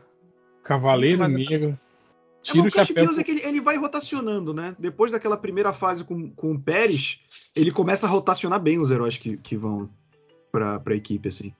Ó, eu também queria só, já que a gente tá falando de Supremos antes de sair, que não falamos da melhor cena massa velha do Supremos é, 2, que é o Homem de Ferro usando o satélite Homem de Ferro. Eu nem lembro disso. olha. É, o Homem de Ferro usa. 6. Eu, eu lembro que no, no Supremos 1 tem uma série inteira chupinhadíssima do Matrix, que é a É a do Eles- Gavião e da, da Sim. Viúva, né? Invadindo o prédio. Invadindo o prédio do- dos Chitauri lá. Sim, mas é exatamente a cena do Matrix, né? Esse- Sim, sim. inclusive as roupinhas, tudo. Ai, mas é referência. Ah, ele, o, o início da, da, da história do Capitão América, lá tu- os quadros são tudo copiados do Resgate do Soldado Ryan. É, isso é verdade. Fizeram Ele só até, acho que- substitui o bunker nazista por a, a instalação do foguete, né? É, eu acho que foi o, o- Era o Bleeding Cool que fazia isso? Que tinha aquele swipe. Swipe. Tinha uma, uma sessão deles que eles mostravam isso. Aí eles fizeram o comparativo, assim, pegando as cenas do, do, do- do filme e colocando, tipo assim, praticamente desenhou por cima, assim, o, sacana. Swipe File. Isso, swipe file. Chique. Nunca tinha visto, bem legal. Mas. Caralho, era a Nathalie? Embrulha. A, a Vespa era a Nathalie Embrulha, desculpa. Voltei. Ó, quadrinho a gente tem também é, aquela minissérie do selo Max do, do Luke Cage, que é desenhada pelo Richard Corbin, que é bem legal. Boa, muito É boa. bem legal. E foi finalmente quando eles se livraram do, do, do, do, Luke Cage setentista, né, cara? Que É. ficava indo e voltando aquele visual. Mas foi por causa do Bendis, né? Porque em teoria essa minissérie é fora da cronologia, né? Aí foi quando o Bendis trouxe o, o Luke Cage pro Demolidor, aparecendo mais, e pro, pro Demolidor, pra, pra Elias e pro Vingadores, que ele passou a usar esse visual da minissérie. Que eu lembro que esse visual dele durou até aquele início dos Marvel Knights, vocês lembram? Uhum. O início dessa. Que era uma Sim. equipe bem. Era horrível esse título, cara. É, que era o Justiceiro, Manta e a Daga, Demolidor, Demolidor, e o de Ferro, Cavaleiro Luke da Lua. Cavaleiro da Lua. E o Shang-Chi. Isso, Shang-Chi. Só os bucha, né? Olha, é tipo a Marvel 2021, né? Olha aí. 2021 e 2022. Né? Cavaleiro da Lua, Shang-Chi, quem diria? Mas essa minha é bem legal, cara. Eu gosto muito do traço do Richard Corbin, né? Falecido Richard Corbin. Mas é bem bacana. Mas dá, um- dá uma chocada no começo quando você olha. Dá, dá. Eu, Ah, eu já estranhei. conheci o Corbin, né? Eu já, já consumia o quadrinho underground dele, né? Então eu achei muito foda, assim, né? Quando eu vi ele desenhando o herói da Marvel, assim, né, cara? Mas muita gente não gosta, exatamente. Aquela coisa de, ai, que desenho feio, né? O pessoal Ah, tem é o um. Era o Azarelo que escrevia. Que mais? Mais alguma coisa? Ou vamos pro cinema? Ó, Só, só posso citar um, professor, antes da gente ir? Manda ver. Dois, na verdade. Não, pode, pode citar quanto você quiser, cara. Ah, então tudo bem. É, a gente tem também Gotham Central. Gotham Central começa a sair em 2002, que é um gibi que eu gosto No- pra caralho. Gotham City contra o crime. Isso. Que eu gosto pra caralho. É o Esse Brubaker que título nunca faz não- tudo. Ainda é usado? Não, né? Eles aboliram, né? essa- Agora é só- tradução, né? G- GCPD, né? Que, que É. usam. Aqui no, aqui no SBT passava Gotham City como contra o crime, não é isso? Não, era o nome É, é da, o título Era da no- série, série. né? Nova das York contra o crime. Tinha o Isso. seriado na época, né? É, foi, foi uma piada. Deixa quieto. Desculpa, desculpa. Errei. Mas tinha esse também que é um gibi bem legal. Mas saiu aqui no Brasil muito depois, né? Cara, saiu naquelas D6 especial, mas eu acho que já em 2003. Já em 2003 saiu. Era muito. Sim, eu lembro que era, era muito foda, mas pouca gente lia isso aí. Eu lembro que eu e o JP a gente comentava muito a respeito. E eu lembro que a gente comemorou muito quando eles falaram que ia virar série de TV. E aí saiu Gotham, né? E aí saiu Gotham, e aí com, o- virou uma série do Mini Batman, Hum. do Gordon. Cara, eu, eu lembro que eu fiquei muito animado quando anunciaram a série Gotham, que eu falei, porra, vai Ah, ser o Não, do e gibi, eu lembro que cara. a- as primeiras as primeiras declarações da equipe que estava produzindo era justamente isso, falando que eles queriam mostrar tipo assim um lado de Gotham que, que nunca foi mostrado, sabe? Tipo assim, tipo tudo que é aquilo que as pessoas perguntam, é, mas e aí, né? Tipo, e a parte do crime que o Batman não combate, né? Quem que faz isso, né? Tal, tipo, tinha uma puta proposta ali, né? Mas cara, caiu em Hollywood. Caiu na mão do produtor, o produtor falou, o que, que é isso? É uma série sobre Gotham City, polícia de Gotham City. Gotham City do Batman? É. E o Batman? Não, o Batman tem apenas 11 anos. Mas não dá pra fazer ele, ele já com 11 anos, sendo um, Batmanzinho assim e tal? É, dá. Eu- É Pelo menos o. Eu acho que o- você foi muito otimista em achar que o produtor ainda sabia o que era Gotham City. Ele deve ter perguntado que cidade é essa. E aí, Ele o conhecia cara é a cidade de do. O Gotham City do, do Passo do Morcego, né? Gotham City. Mas o, pelo menos serviu pro, pro, pro menino DLC lá não, não falir e hoje ele tá lutando contra NFTs. Então, Contra? serviu pra alguma coisa. Contra, contra. Ele, ele, tipo assim, ele é um cara vocalmente contra NFT e cripto, criptomoedas. Cara, como que você sabe disso? Tipo, você acompanha o, o Não, Instagram? dele? Porque o, o Máximos Veio- investe em não, criptomoeda. Veio uma O notícia Twitter tipo, dele é no só New isso. York. Sônia Abrão. Em, em algum lugar fora. Tipo assim, que ele é um cara que é um. É, sabe esses caras que advogam contra, não tem uma tradução boa pra isso, né? Ele, é ele milita contra criptomoedas e NFT ativamente. Aí, tanto que eu vi, foi uma notícia assim, eu até ia passar no surubão, aí eu esqueci. Sabe quando fica no, no, no Ctrl C e você esquece do Ctrl V? Eu tava, Uhum. né? Eu faço É, isso com, com print. Às vezes eu vou Sim. na minha galeria e tem tipo uns oito prints lá que eu falo, cara, por que, por que você tá. O que, que é isso aqui? Eu falei, ah, era pra mandar pra tal, ah, era pra. Sabe? Aí fica um Cara, monte de, de. Falar menos com as pessoas é muito gostoso, né, cara? Quando fala, "Porra, eu ia falar que não, vou falar não, deixa, deixa esse assunto pra lá, né? Eu tô assim, é, com de não responder mensagens. Principalmente as do trabalho. Eles falam assim: é, Bom dia, Ivo. E aí eu não respondo, sabe? Aí demora, tipo assim, dois dias pra eles me passarem o serviço, sabe? E se eu Uhum. respondo assim, bom dia, ela fala, ah, então, eu tô precisando disso, disso, disso, disso, disso. Aí se eu não respondo, sabe, ela- eu acho que eles ficam na dúvida, será que ele. Que ele Fez, viu? ele começou. Será que ele não viu? Não, eles, eles, eles não passam, entende? O Trava o trabalho. sistema, né? Trava. o- É, Não computa, não computa. você não se dá. tiver alguém que possa fazer e que responda, essa pessoa vai ganhar o trabalho antes de você. Exatamente. É, é esse que é o lance. Então, tipo assim, se você dá bom dia, você se fudeu. Principalmente no WhatsApp. Cinema? No, o Roberto queria falar mais. O que mais você queria Já- falar? A galera tá querendo falar de cinema já. Tô aqui me Não, é- já. desculpa. Aquele tá. aluno que, que fala pro professor. Não, Fala aí! Achei que tinha ido, achei que tinha ido. Vai lá, vai lá, vai lá. Vamos lá. A gente tem também Hulk ao Fim, em 2002, que é um gibi bem legal.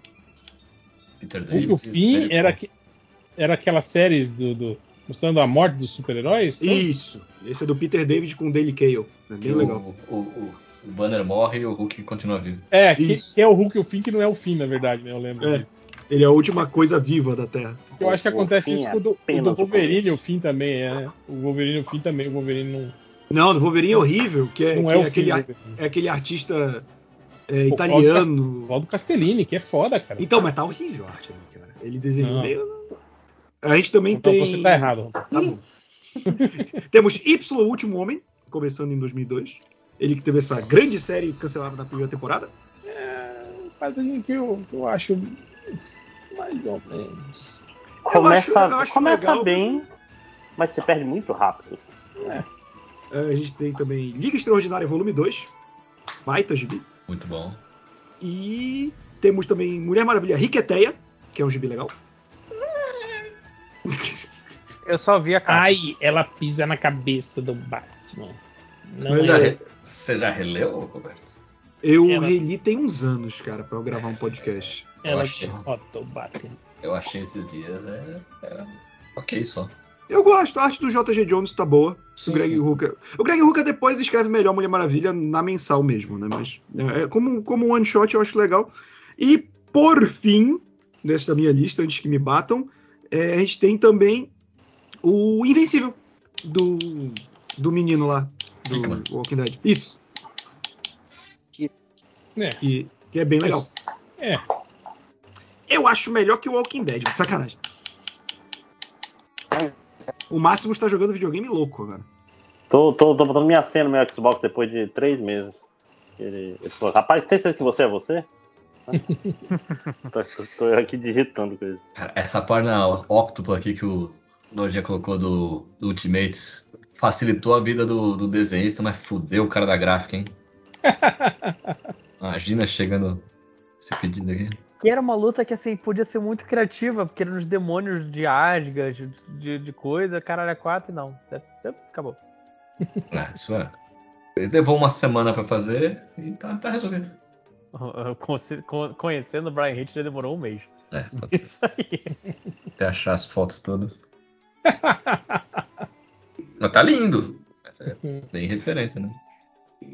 Engraçado que eu nunca vi isso como pôster pra vender, né? Ah, Às vezes não pode licenciar, né? Tem Ah, pode crer. Eu, eu- eu, quando, a gente, quando a gente casou, eu falei pra minha esposa que eu queria tirar do grampo e emoldurar. Tá lá na revista até hoje. Cara, eu acho que eu tinha duas dessas revistas, mas não porque eu comprei duas, sim por- porque eu era assinante na época e eu acho que a Panini me mandou duas repetidas. Deve estar em algum Sempre lugar por aqui. O que, que é? Você sempre tem a história dela mandar duas repetidas e uma que. e o outro número não mandar nenhuma. ah, é, mas a Panini é dona de fazer isso, né, cara? Não é só comigo, não. Quase todo mundo que assina a Panini reclama disso. Que recebe duas, até três edições de uma e aí a outra não E vem. pula algumas, sim, eu É. tive muito problema com isso, cara. E, e sempre é E- com a- sempre pulam aquela que vai, vai ficar cara no Mercado Livre, porque ela E- vai acabar. E isso é muito ruim para quem não, para quem tem pilha de leitura, porque você pega, põe na pilha de leitura. Aí você só vai perceber que pulou uma edição, sei lá, daqui a cinco meses, quando você for ler. E aí já passou o prazo para você reclamar Uhum. na sua, na sua, na sua, na sua assinatura para receber o, o, o volume que não veio, sabe? Né. Cinema então? Complicado, né? Cinema. Homem-Aranha. Peraí, peraí, peraí. Eu preciso falar um- fazer um disclaimer que saiu lá em 2001 e eu assisti em janeiro de 2002 Senhor dos Anéis, A Sociedade do Anel, que saiu aqui no Brasil atrasado. Na época a gente ainda tinha isso. Não, saíram foi, foi, o, foi o único Memória? que saiu, que saiu atrasado, Sai- porque o Duas Saiu- Torres foi. Era em dezembro sempre que saiu. Acho que o primeiro também foi em dezembro. O primeiro saiu em janeiro e o segundo saiu no mesmo ano, É, só que em E o dezembro. terceiro também em dezembro, né? Então o foi só o primeiro Agora, era muito legal ver é, as pessoas que não, não conheciam, assim, que foram só pra ver um filme tipo Conan, cara. Tipo Conan esse filme. aí. E aí, revoltados porque o filme não, não acaba, cara. Eu fui um deles. Não fazia ideia do que era Senhor dos Anéis. Todo mundo do trabalho foi depois do expediente. O cara falou: Você quer ir? Falei, bora, vamos aí. Aí eu falei: Pô, é só isso? Que filme bosta que não acaba. Ainda tinha mais seis horas pra você ficar feliz aí, ó. E aí em dezembro sai a continuação As duas torres, exatamente. que eu dormi gostosinho no cinema. Cara, eu falei, eu sempre falo isso. Eu tenho uma relação com o Senhor dos Anéis que, que eu, eu não consigo rever os filmes inteiros, assim, sabe? Na- em sua plenitude, assim, igual eu faço com outros filmes. Porque realmente eu acho que tem algumas partes que são muito maçantes, assim. E aí direto eu me pego avançando o filme e aí paro pra ver a ceninha de luta. E aí avanço mais um pouco tal. Tipo pornô, não tem pornô? Quando, quando, quando fica monótono, aí você avança, assim, até trocar de posição. Opa, aí, é. Tá falando muito, né? Ó, eu peguei a lista dos, dos melhores, dos maiores sucessos de bilheteria do ano e fui pegando a- do jeito que eu quis, tá? Cara, só, só, só uma coisa que eu queria dizer. Como é incrível que 2002 foi um ano. Eu não sei se era intencional isso, mas muitas partes 2 de filmes Sim. saíram em 2002, né? É, é, é estranho isso, né, cara? Blade 2, Star Wars Episódio 2, Senhor dos Anéis, As Duas Torres, Harry Potter 2, né? MIB 2. É. MIB 2. Será que eles planejavam? Tipo, ó, daí quando for 2002 sai o 2, né? Que foda que vai ser, né? É. Cara, a cocaína não deixa esses caras planejarem nada, não, bicho. Caralho.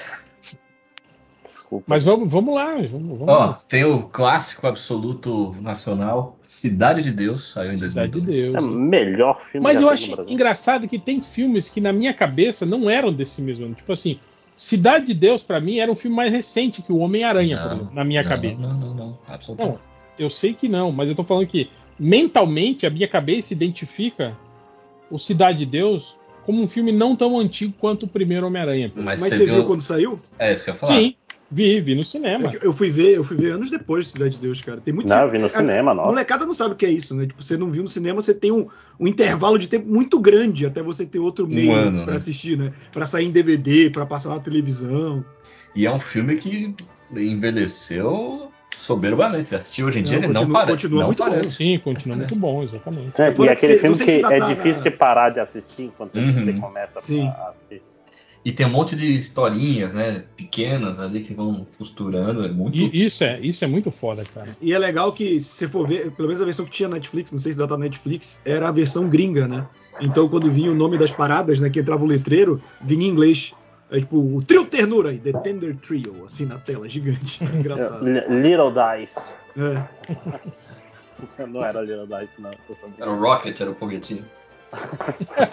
Mas era mesmo, era mesmo. Hum.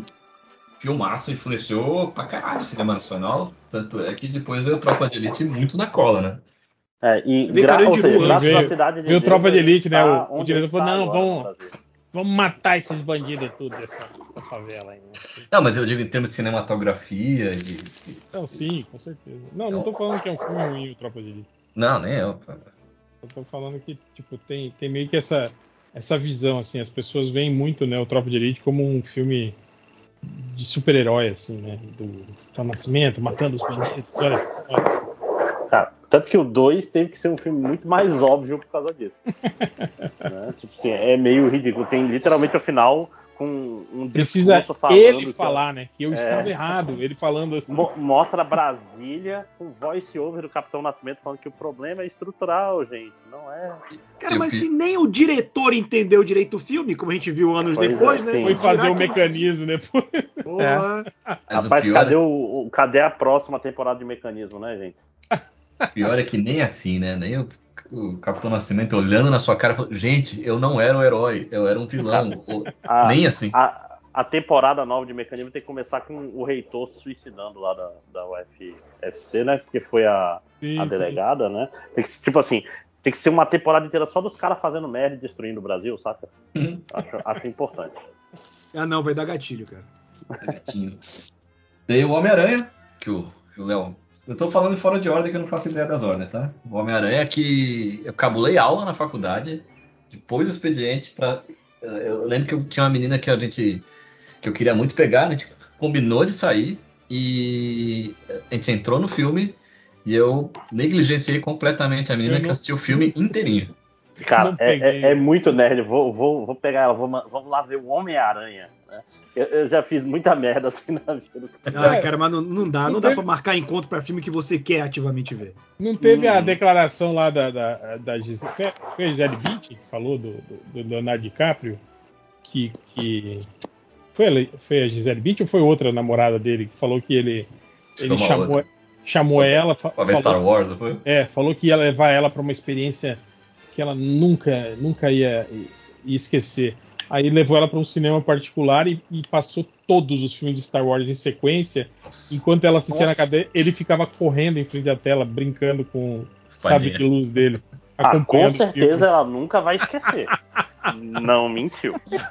E, e engraçado que ele não faz o tipo nerd, né? Ele parece o cara ao contrário, o cara descoladão, droga, É, essa sexo, rock. Tarantino, né, tal, né, aquele cara, né? Ah, o Star Wars ele conquista todo mundo, gente. É. Transcende esse Mesmo ruim. Não, e é estranho ele nunca ter tentado uma carteirada pra estar num desses filmes, né, cara? Isso que é É, ele é esperto, né? impressionante, Ele é né? inteligente. É, eu falei, eu cuido bem da minha carreira, né? Mistura, não mistura o pessoal com o profissional, né? Mas vocês lembram do furor que foi o, o primeiro Homem-Aranha no cinema? Ah, as foi um filas e absurdo, cara. aquela Sim. loucura toda? Eu acho que eu só vi fila maior que Homem-Aranha do próprio Senhor dos Anéis, cara. Pelo menos aqui em Belém, Senhor dos Anéis era tipo fila de virar quarteirão. Eu só conseguia comprar pra tipo duas semanas depois o ingresso. Não, O e primeiro? Star Wars também Primeiro. teve uma, É. teve, teve uma. Também tinha. Star Wars, Star Wars e Star Wars eu sou maluco, cara.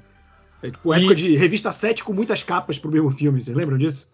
Sim, sim. Eu só, Vai, eu, só, eu só vi pessoas fantasiadas do cinema pra ver Star Wars e Senhor dos Anéis. Pro Homem-Aranha nunca vi, não tinha ninguém Nossa, fantasiado. eu vi. Eu vi no Matrix 2 a galera no sol do, do Sim. Rio de Janeiro, sei lá, uma hora da tarde. E o medo, né? De tá. que algum daqueles caras ia começar a disparar dentro do cinema, né? Um daqueles malucos. Com isso. Eu não, não tava indo no cinema, mas eu vi a galera na fila do cinema, assim, do Leblon, que é na rua. Suando igual tampa de marmita, né? Quero saber o que eles ficaram de escuros dentro da sala, mano. Imagina o fedor daquela roupa. É igual o Márcio Seixas, né? Aquela gente fedida. Cara, mas eu vou te falar que nesse negócio de gente com roupa de couro, eu ajudava a fazer uma sessão aqui em Belém, que a gente pegava clássicos da sessão da tarde e passava no cinema com, com a dublagem clássica, né, da, da sessão Tutsi. da tarde e tal. É, não, tipo, a gente passava, passou Jurassic Park, passou Curtido da Vida Doidado, aí teve uma vez que a gente passou Robocop. Cara, foi a vez em que eu mais vi concentração de homem barbado com roupa de couro na minha vida. Pra ver Robocop, gente, vocês moram em Belém. Tá 32 graus lá fora. Deve ficar um. A sala deve ter ficado um cheiro de saco suado, que felizmente eu saí. Eu fiquei vendo da sala do projetor. Que, meu Deus do céu, cara. Cara, e, e o Robocop do Padilha, que, assim, não Não, é não, era o Robocop ruim. clássico. Ah, o Robocop clássico? É, era os clássicos. Só... Ah. Nem Conan deu tanta gente de couro assim que nem Robocop, cara. Eu Fiquei impressionado. Não, tem que estar quase sem couro, né? Só- Conan ia ser foda de ser os caras tipo Manowar, né? Né? Tipo os caras do Manowar na fila do cinema. Você falou os caras de couro, eu imaginei o, aquela balada do Locademia de Polícia, o Ostra Azul. Ah, muito bom. Mas tava nesse naipe. Tá- Só faltava mais gente com bigode, mas tava nesse naipe. Pit Bitoca. Ai, Ah, Star Wars, Ataque dos Clones, acho que é o pior da trilogia, da segunda trilogia, né? Eu, Não, eu Não, acho, eu acho. eu acho que o primeiro ainda é pior. Porque o primeiro, É, o primeiro o- tem um lance. O primeiro ele é tem, tem o Darth Maul que salva. É, é. tem Não, o do All É, o é Maul e a música lá, né? O, como é que é o nome da música? Do. É isso. É só Oh. isso. E, e a corrida de pods, que é legal. A corrida é legal. Agora, que pode que é maneiro. O jogo maneiro da corrida. cara, Ah, o jogo era episódio- maneiro. O episódio 2, eu vou dizer pra vocês, quando eu vi o trailer e mostrava aquele círculo de Jedi sendo cercado pelos drones e, e defendendo os tiros assim, eu falei, cara, que foda. Mas só aquela ceninha que mostrou no trailer, né? Depois quando eu fui ver o filme. E é praticamente só aquela cena. Não, não, É, o, o- o primeiro, o primeiro, o, o Ataque dos Clones. Não, desculpa, o primeiro filme, tô confundindo tudo aqui. Ameaça é, e- ele, me- a Ameaça Fantasma me fez não assistir o, o segundo filme no cinema. Foi, foi tipo assim, ó, foda-se Star Wars, foda-se tudo.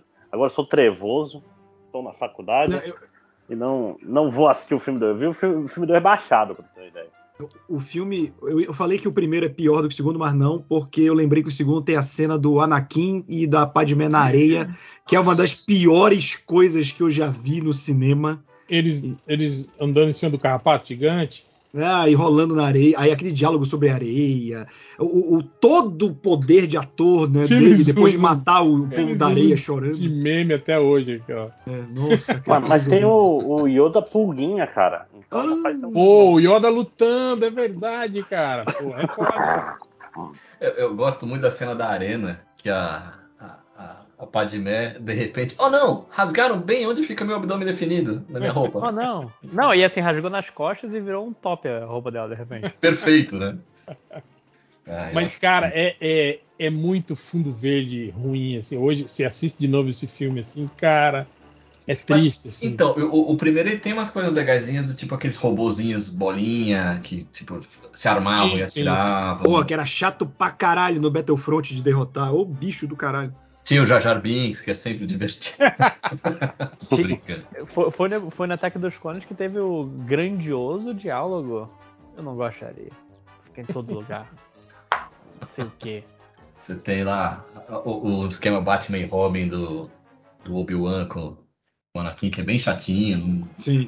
Acho que ninguém tem química ali, né? Impressionante. Cara, mas, mas, tipo, tem uma entrevista do, do, do Ivan McGregor que, assim, o George Lucas, porra, eu tenho um respeito muito grande pelo George Lucas, criou Star Wars, é uma das coisas que eu mais gosto da minha vida, então respeito eterno, mas ele é um péssimo diretor, cara. E, tipo, o, o, o Ivan McGregor, ele fala uma parada que, que é uma cena em que o George Lucas chegou pra ele, ó, nessa cena aqui você tem que estar com raiva. Aí ele perguntou, tá, mas eu tô com raiva de quê? O que que aconteceu? né? Eu tô chegando agora. Ele, Não, você tem que estar com raiva, pronto. Ca- É cachorro isso. te mordeu. Foda-se, é, você tá com raiva. Ô, que excelente diretor, né? Mas tem, tem uma coisa que eu acho legal no, no Ataque dos Clones, que é o final, sem, sem ser a piadinha do quando o filme acaba, que é quando o Yoda fala que a Guerra dos Clones começou, e aí toca o tema levemente do- da Marcha Imperial. É, é um take legal, mas tipo 10 segundos de filme pra duas horas de merda, né? É, não- pode. Tem cenas boas e tal, mas tem muita cena ruim, esse que é o problema, né? É, O George Lucas consegue de vez em quando fazer umas coisas maneiras dirigindo, mas não é sempre. É, eu não sei. Eu acho que, eu acho que o, o- perdeu a mão na, na, na- na possibilidade do CG, sabe? Pirou assim. no- meu Sim. Deus, olha só, agora dá pra fazer tudo que eu queria. E aí, tipo, sabe? Forçou demais a amizade, assim, sabe? Mas. É, e, e eu acho que ele olhava nos Star Wars antigos e ele, porra, eu queria que fosse muito mais, aí eu tive que. É, como os efeitos e, e o dinheiro era pouco, a gente fez um negócio meio bambim, agora eu vou usar todos os efeitos que eu sempre quis. sim. Sendo que não era sobre os efeitos, né, gente? E Não efeito era- prático envelhece muito melhor. É. Não, e tipo assim, a, a, a graça Depende do efeito era prático. pô. Vocês lembram do. Yoda do episódio 1, É. que era bonecão no início? Não, era Jim Henson, né? Mas- Não, é é- outra mas era parada. horrível aquele primeiro boneco do, Ah, do não. Yoda. Ah, mas eu acho ele que eu acho ele melhor do que o a primeira seja- versão digital que saiu depois. Que não tem Não, peso. o Yoda, né? o Yoda do Ataque dos Clones, ele é bom, que é o mesmo que eles usam no, no Vingança do Sith. O problema é o Yoda pulguinha. Mas ele, personagem de CGI, funciona. Não, eu, eu gosto dele bonecão. Eu sou. Eu, eu gosto do Jim. Henson. Eu gosto dessas coisas, essa coisa meio anos 80, É mais charmoso, né? Tem é, mais pitoresco, pelo menos.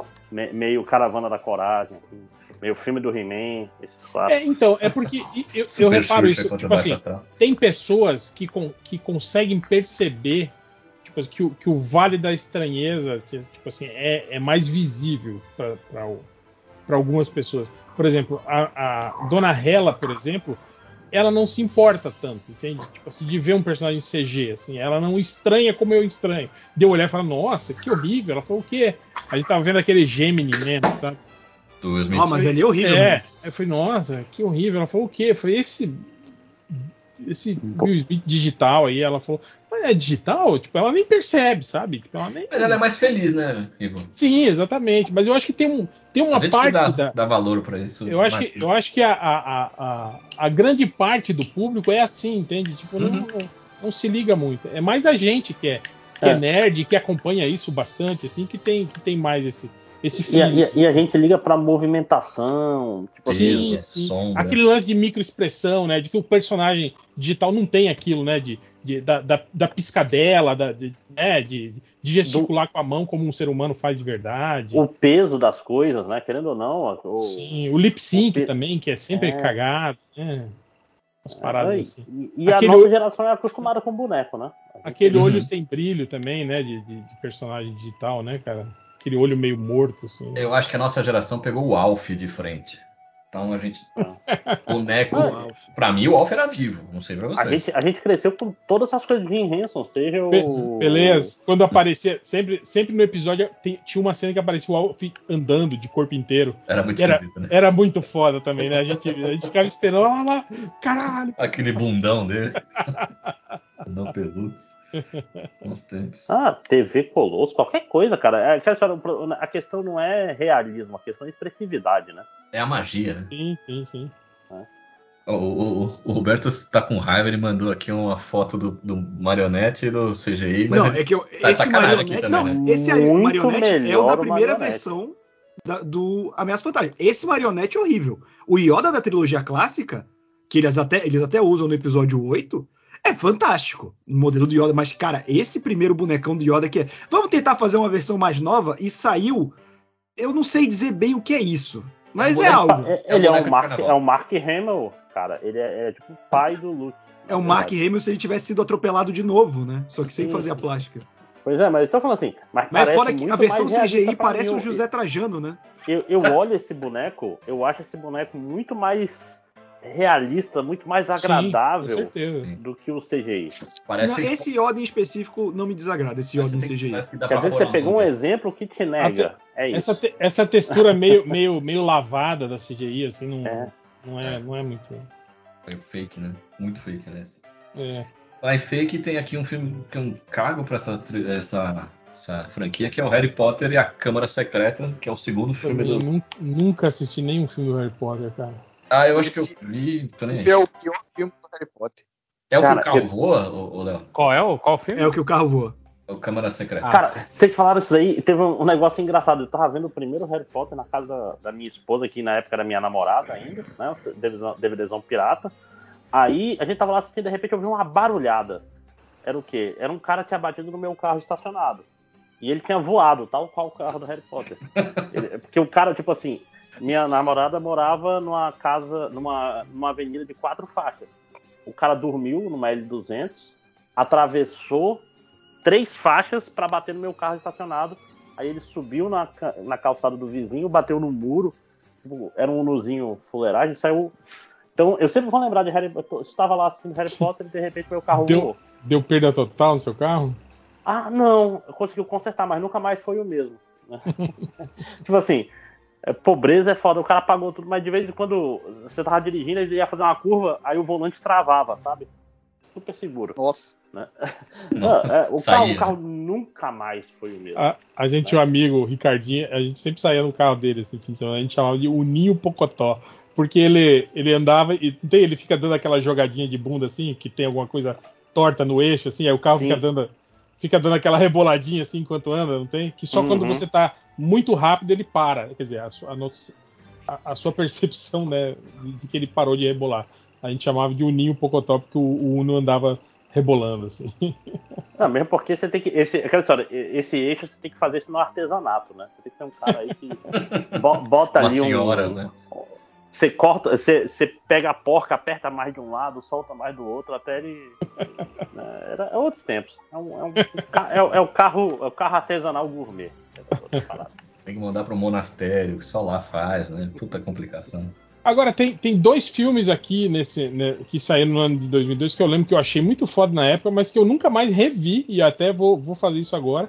Primeiro foi o Reino de Fogo, que é aquele filme com o Christian Bale e o Bom. Matthew McConaughey, que O filme é mais graça. É legal. É legal. Mas vocês já dragões. já reviram ele? Eu revi tem uns anos. Ele não é tão bom quanto eu lembrava, mas continua sendo uma ação bem divertida. Ah.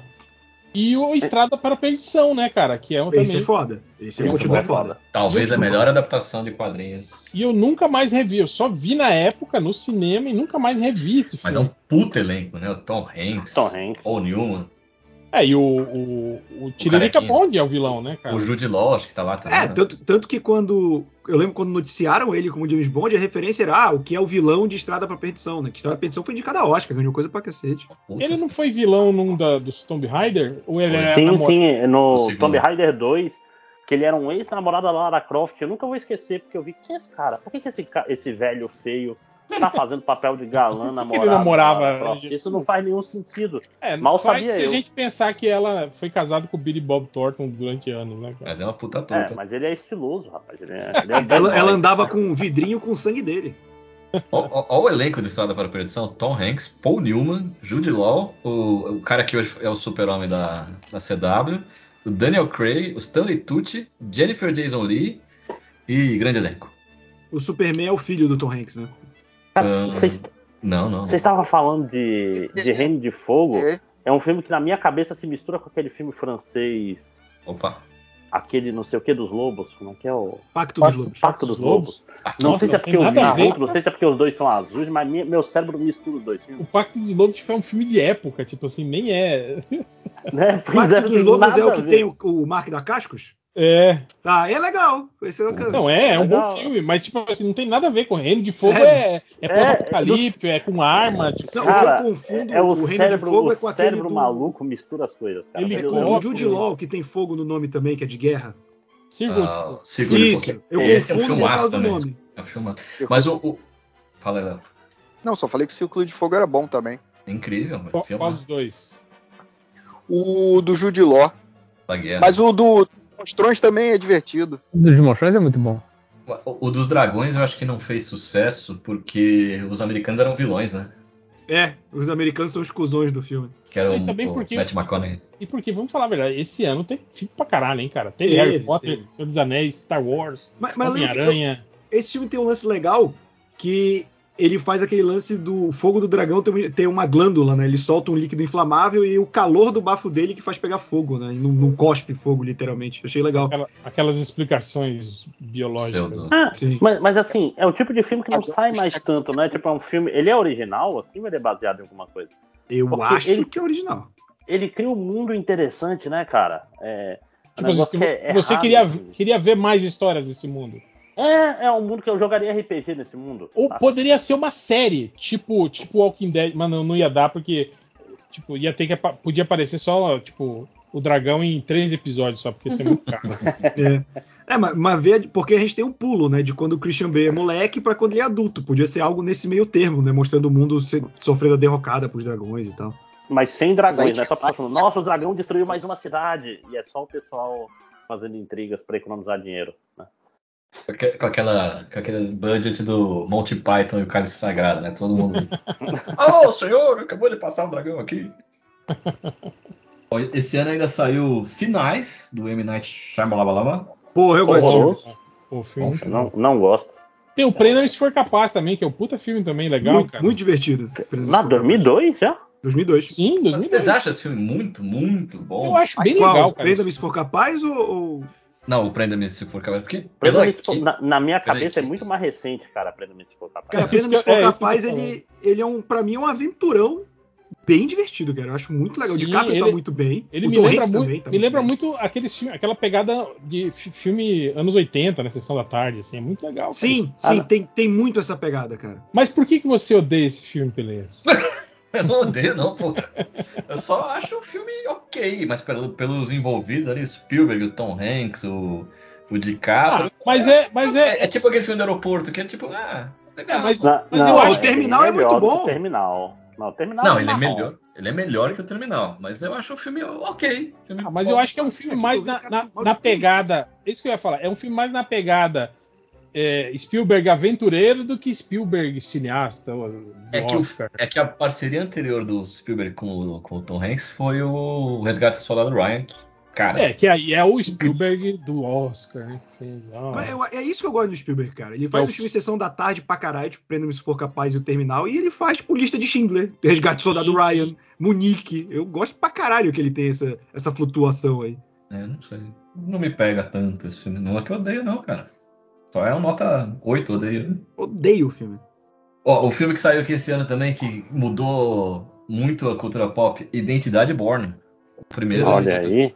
Mas é o primeiro, né? O primeiro, que o mudou de verdade foi o segundo que destruiu o cinema de ação por um tempo. Ah, aquela câmera colada, né? Na hora da luta, né? Sim, e tremendo pra cacete. É, é. Não, mas eu acho que o Identidade Born, foi- esse foi, foi meio que o filme que trouxe de volta esse gênero de espionagem pro cinema, assim. E Ele foi o virou que- espionagem porradeiro, né? É, e É, foi não, meio, e- e foi meio E que é filme estragou de, o de alugar 007. DVD, né, cara? Era- ele não é um filme de cinema. Todo mundo deve ter visto aí, ou baixando, ou, Eu vi no, ou no DVD. alugando, né? Mas é um bom filme. É um Era bom nesse que o, o vilão era o Clive, Clive Owen? Owen. É o Clive Owen no final. né? Assim, e já tinha a, a- a Franca Potente ali como, É, e eu, como eu acho que, tipo assim, Born Girl. E teve um pouco disso, né? Daquela coisa da, da- da- do realismo, né? E não sei o que. E é isso que eu falei. Foi meio que. Esse filme foi meio responsável por estragar o 007, assim, pra mim, no- nos próximos anos, assim. Claro que o 007, depois, com o tempo, foi, foi voltando a ficar mais, mais Fantasioso. fantasioso, é tal. Mas eles têm umas coisas ali muito. É que não é culpa deles o que veio depois, mas aquela perseguição do, com, com um carrinho pela cidade ali. E o Matt Damon é um bom ator, né? Então ele entregou um negócio diferente ali do que se vinha fazendo. É legal que 2002 era meio que já a derrocada dos, dos astros, né? Tipo, que saiu o efeito colateral do Schwarzenegger, foi um grande fracasso, né? E que Uhum. é meio que aquele filme atípico, né? Que ele, ele era um agente de governo, que a família morre num atentado, e aí ele vai atrás dos, dos terroristas para matar todos eles, não sei o quê, né? Puta, pre- puta premissa, né? É. Teve o, o Ed Murphy só fazendo filme ruim, né, nessa época, tipo Sou Espião, né, uns filmes de ação. Aquele Showtime. é, Showtime. Showtime Hora do Show, que ele fez com o De Niro. E o Stallone em péssimo, péssima, péssima fase também, né? Fazendo, tipo, Missão Perigosa, né? Uns filmes, assim, bem, bem bosta, assim. E começando a surgir aquela nova geração. Tipo, o, o, o primeiro Carga Explosiva é de 2002, né? Do Jason Statham, né? Que todo mundo ficou, porra, que filme foda, não sei Foi o o quê. filme que revelou o cara, né? Tipo, ó, É, eu gosto de ação. exatamente. Cara, é isso que eu tô falando, réu. Essa, essa época aí, na, na minha.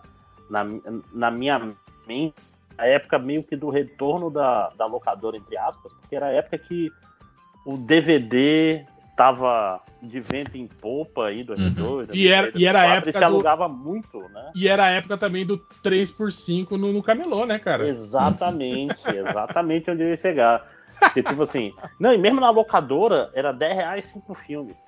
Aí, porra, você pegava acervo, assistia filme pra caralho, não tinha internet mesmo. Né? A internet era fuleira, então Pegava na, muito, na muito sexta, devolvia na segunda. E não precisava filme. rebobinar. né? Exatamente. Pô, a DVD era uma maravilha por causa disso, né? Rebobinar a fita era chato pra caralho. Eu lembro que o auge da tecnologia que eu tinha um VHS que eu deixava rolando, porque quando chegava no final da fita ele rebobinava sozinho. Aí, quando Cara, terminava e- o filme, subia o crédito, eu ia lanchar, fazer alguma coisa e deixava lá. E uma coisa que o, o Netflix não tem Os é extras. o- os extras, cara. Eu adoro. Eu assistia extra no DVD, tudo, cara. Cara, um, um pouco que esses serviços de streaming é, proprietários estão fazendo é jogar, né? Esses extras como conteúdo próprio, né? da- Das obras mas não é a mesma coisa. Não né? é, mas já é algo, porque eu sinto falta, que eu lembro que eu tinha o DVD do primeiro Homem-Aranha, é, e era um DVD duplo. E, cara, o, o DVD duplo vinha não só com documentário, entrevista com o Stan Lee, com o Uhum. Romitão, tinha tipo uma linha do tempo das décadas do Homem-Aranha, de histórias importantes do gibi. Era legal pra caralho, cara. Isso, isso, isso é uma parada que meio morreu, né? O, e agora Demoli- vira tudo curiosidades no YouTube, né? o Demolidor tem um CD de extras incrível. O filme é uma bosta. Cara, mas- tem, tem um documentário, é Creating the Man Without Fear, que tem no, no DVD duplo do Demolidor. Que ele entrevista todos os grandes autores até ali, terminando o Bendis. Vai pelo Stan Lee, passa pelo, pelo Frank Miller, Kevin Smith, Joey Quesada, o- acho que tem o Jenny Colan também ali, o Romitão. Cara, é muito legal esse documentário. Ele, ele tem inteiro no YouTube. Dá a impressão que o filme é bom, né? Não, Tá, a gente esquece o filme e vê o documentário só. 2002 tá informando que saiu Minority Report, o Que é filme. do. Spielberg, né? Ele fez dois filmes É. esse ano, cara. E é, e é- é- eu gosto desse filme, mas é, foi ali que a- eu comecei a perceber que o Colin Farrell era um atorzinho meio, meio, sabe? Foi um O que ele tinha cara- feito antes? Que eu acho que a primeira memória que eu tenho dele é Eu Minority acho que a. Guerra, a Guerra de Heart ele tinha feito, ele tinha feito É. uns, uns filmes assim mais. Depois, logo o auge dele, né? Fazendo aquele filme da cabine, cabine telefônica. É, mas É. tipo assim, no Minority Report ele já tá canastrinha, sabe? Aquele vilãozinho afetadinho, assim, sabe? Exagerando na, na parada, assim. Sim. Mas outro filme que eu queria falar com vocês, Equilibrium. É de 2002, porra. É. Defenderei Equilibrium. Como Ah, diria ah, Silvio Santos, muito, mas é muito melhor que Matrix. Não, no, no pôster tinha Esqueça Matrix, né? Cara, mas, mas se tu bota assim no, no papel, a ideia é muito boa. Tipo assim, vamos pegar Matrix e misturar com 1984. Foda-se. Né? que é basicamente eles fizeram uma distopiazinha. Só que aí virou. aí, nas cenas de luta virou locomia, né?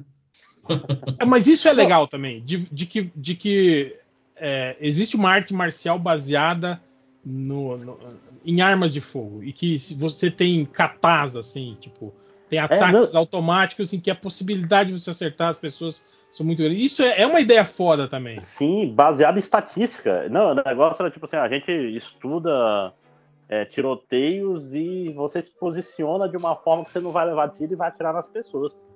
É, porra, É, é, muito legal. foda. É, né? é, é brega você ver hoje em dia eles dançando assim com as armas, sabe? É, mas a ideia é muito boa, assim. É brega, mas eu acho que eles estilizam tanto que funciona ainda. Agora, e- a Acho que única coisa que eu, que eu achava meio foda é que, tipo assim, o grande lance é que eles estavam perseguindo o, o Christian Bale porque ele tinha emoções, né? E ele era o único cara bom ator suficiente para fazer um papel que ele demonstrava menos emoção que todos os outros que estavam perseguindo ele, Sim, cara. É, era É ele e o Xambin, mas o Xambin morre rápido, né? No, no Ah, como, como é a tradição. mas Pra aquele ele cara que é o existe. vilão, que, não- tipo, ah, tem, tem dois vilões, né? Tem um cara que é o vilão físico lá, que é o, que é, é o negro, não lembro o nome dele agora, e o outro que é o, é o líder. Os dois são muito ruins.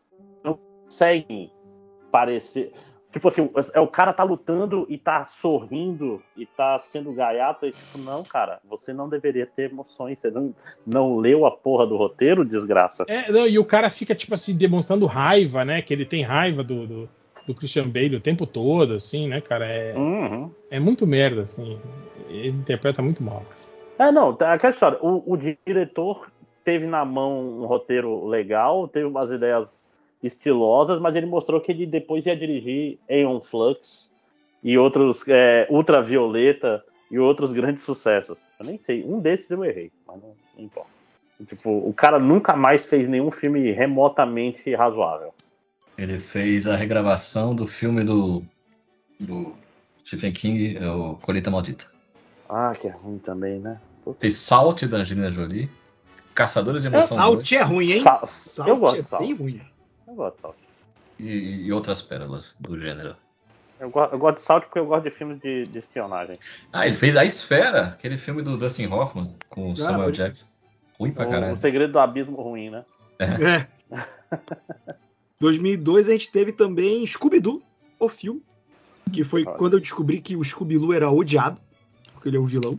Porque quando eu Uhum. era moleque eu via aqueles, aqueles filmes do Salsicha e do Scooby e o Scooby-Doo ensinando as filhas dos monstros. Eu achava maneiro pra caralho. Eu nunca entendi por que eu odiava o Scooby-Doo.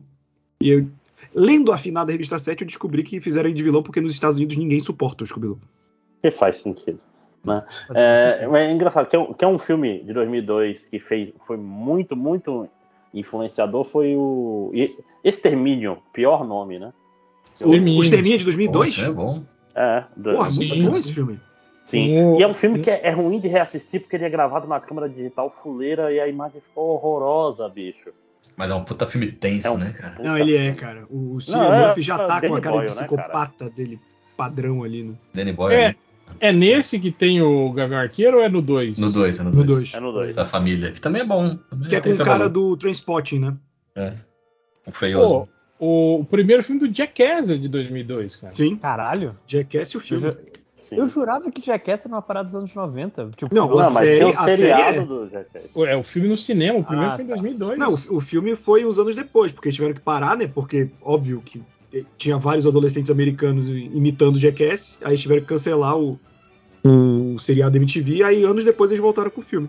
Ah, mas eu no começo falava, não imita isso em casa. Tá resolvido.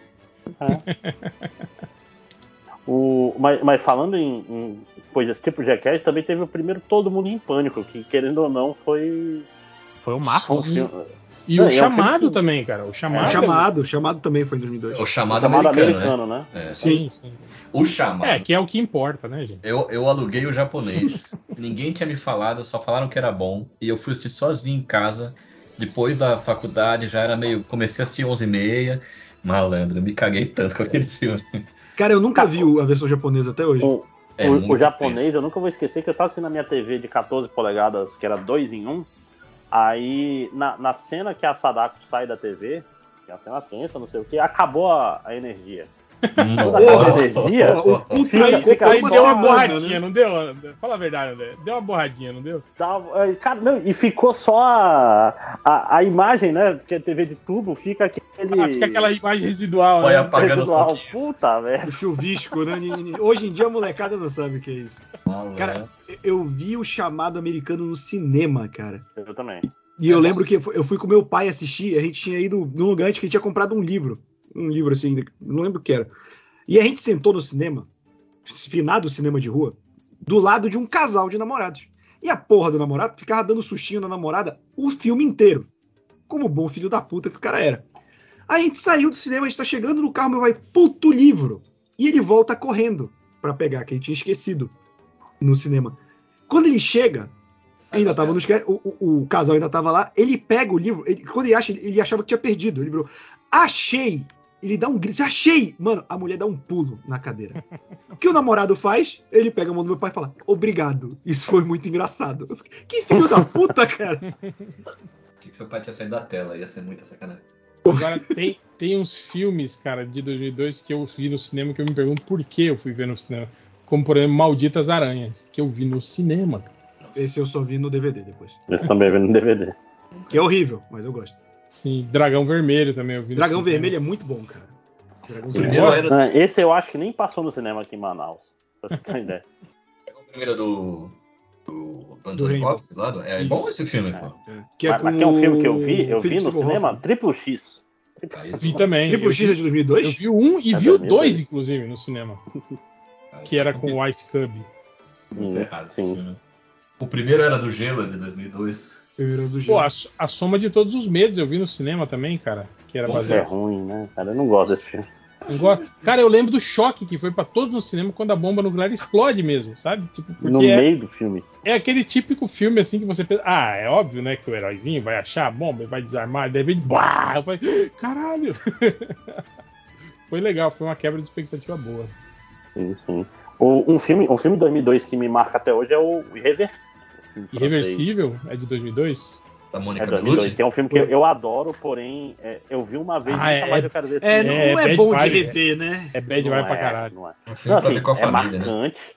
Eu falo pras pessoas, é, é, é, é muito foda, mas nunca mais eu quero ver. Nada Eu- desse filme. E aquele regravação da Máquina do Tempo? Ah, nossa, esse filme é ruim, né, cara? Esse com o Matthew McConaughey? É? Não, esse Não, é, com, é o- com o cara do Amnésia lá, o Isso. Ah, sim, de, Guy verdade, Pearce. com o Guy Pearce. É. É legal. Guy Pearce. Putz. Ah, não é bom, não. não Eu é- acho é. o original muito melhor, com muito menos recurso. Ah, É, não, eu é acho- melhor, mas eu acho isso legalzinho, na época eu gostava. Não, não, eu, esse daí eu 2002 não também tem não. o Resident Evil, o Hóspede Maldito. E o Blade Sim. 2 também, né? Sim. Na Blade mesma, 2 na é o mesma com o pegada. vampiro com boca de buceta, né? Não, esse é o 3, né? Não, é o 2. O 3 é o que tem o Ryan Reynolds. Ah, é, o 3 é com o Drácula renascido, que é o. que é o. O Maromba lá, o. Como é que é o nome dele? O 3. Ah, sim, com o cara do. O Prison, Break, lá. É. É. Tá, tá. Sim. O, mas, ó, o filme bom mesmo, acho que um dos meus preferidos de 2002 é Herói, cara. Porra, tava na minha lista, cara. Esse é O muito Herói. bom. Muito O filme é maravilhoso, bicho. E foi meio que uma época que, que voltou a, a, a passar esse tipo de filme, né? Esse Foi filme por causa de do arte Tigre e marcial. Dragão, né? Sim, sim. Mas esse é bem melhor que o Tigre e Dragão, na minha opinião. Sim. Eu Aí gosto vem mais. ele, acho que em 2003 vem o, o Clã das Adagas também. Plano da Daga Eu, Voadora. eu acho os dois melhores que o Tigre e o Dragão. Porque o Tigre e o Dragão ainda é muito.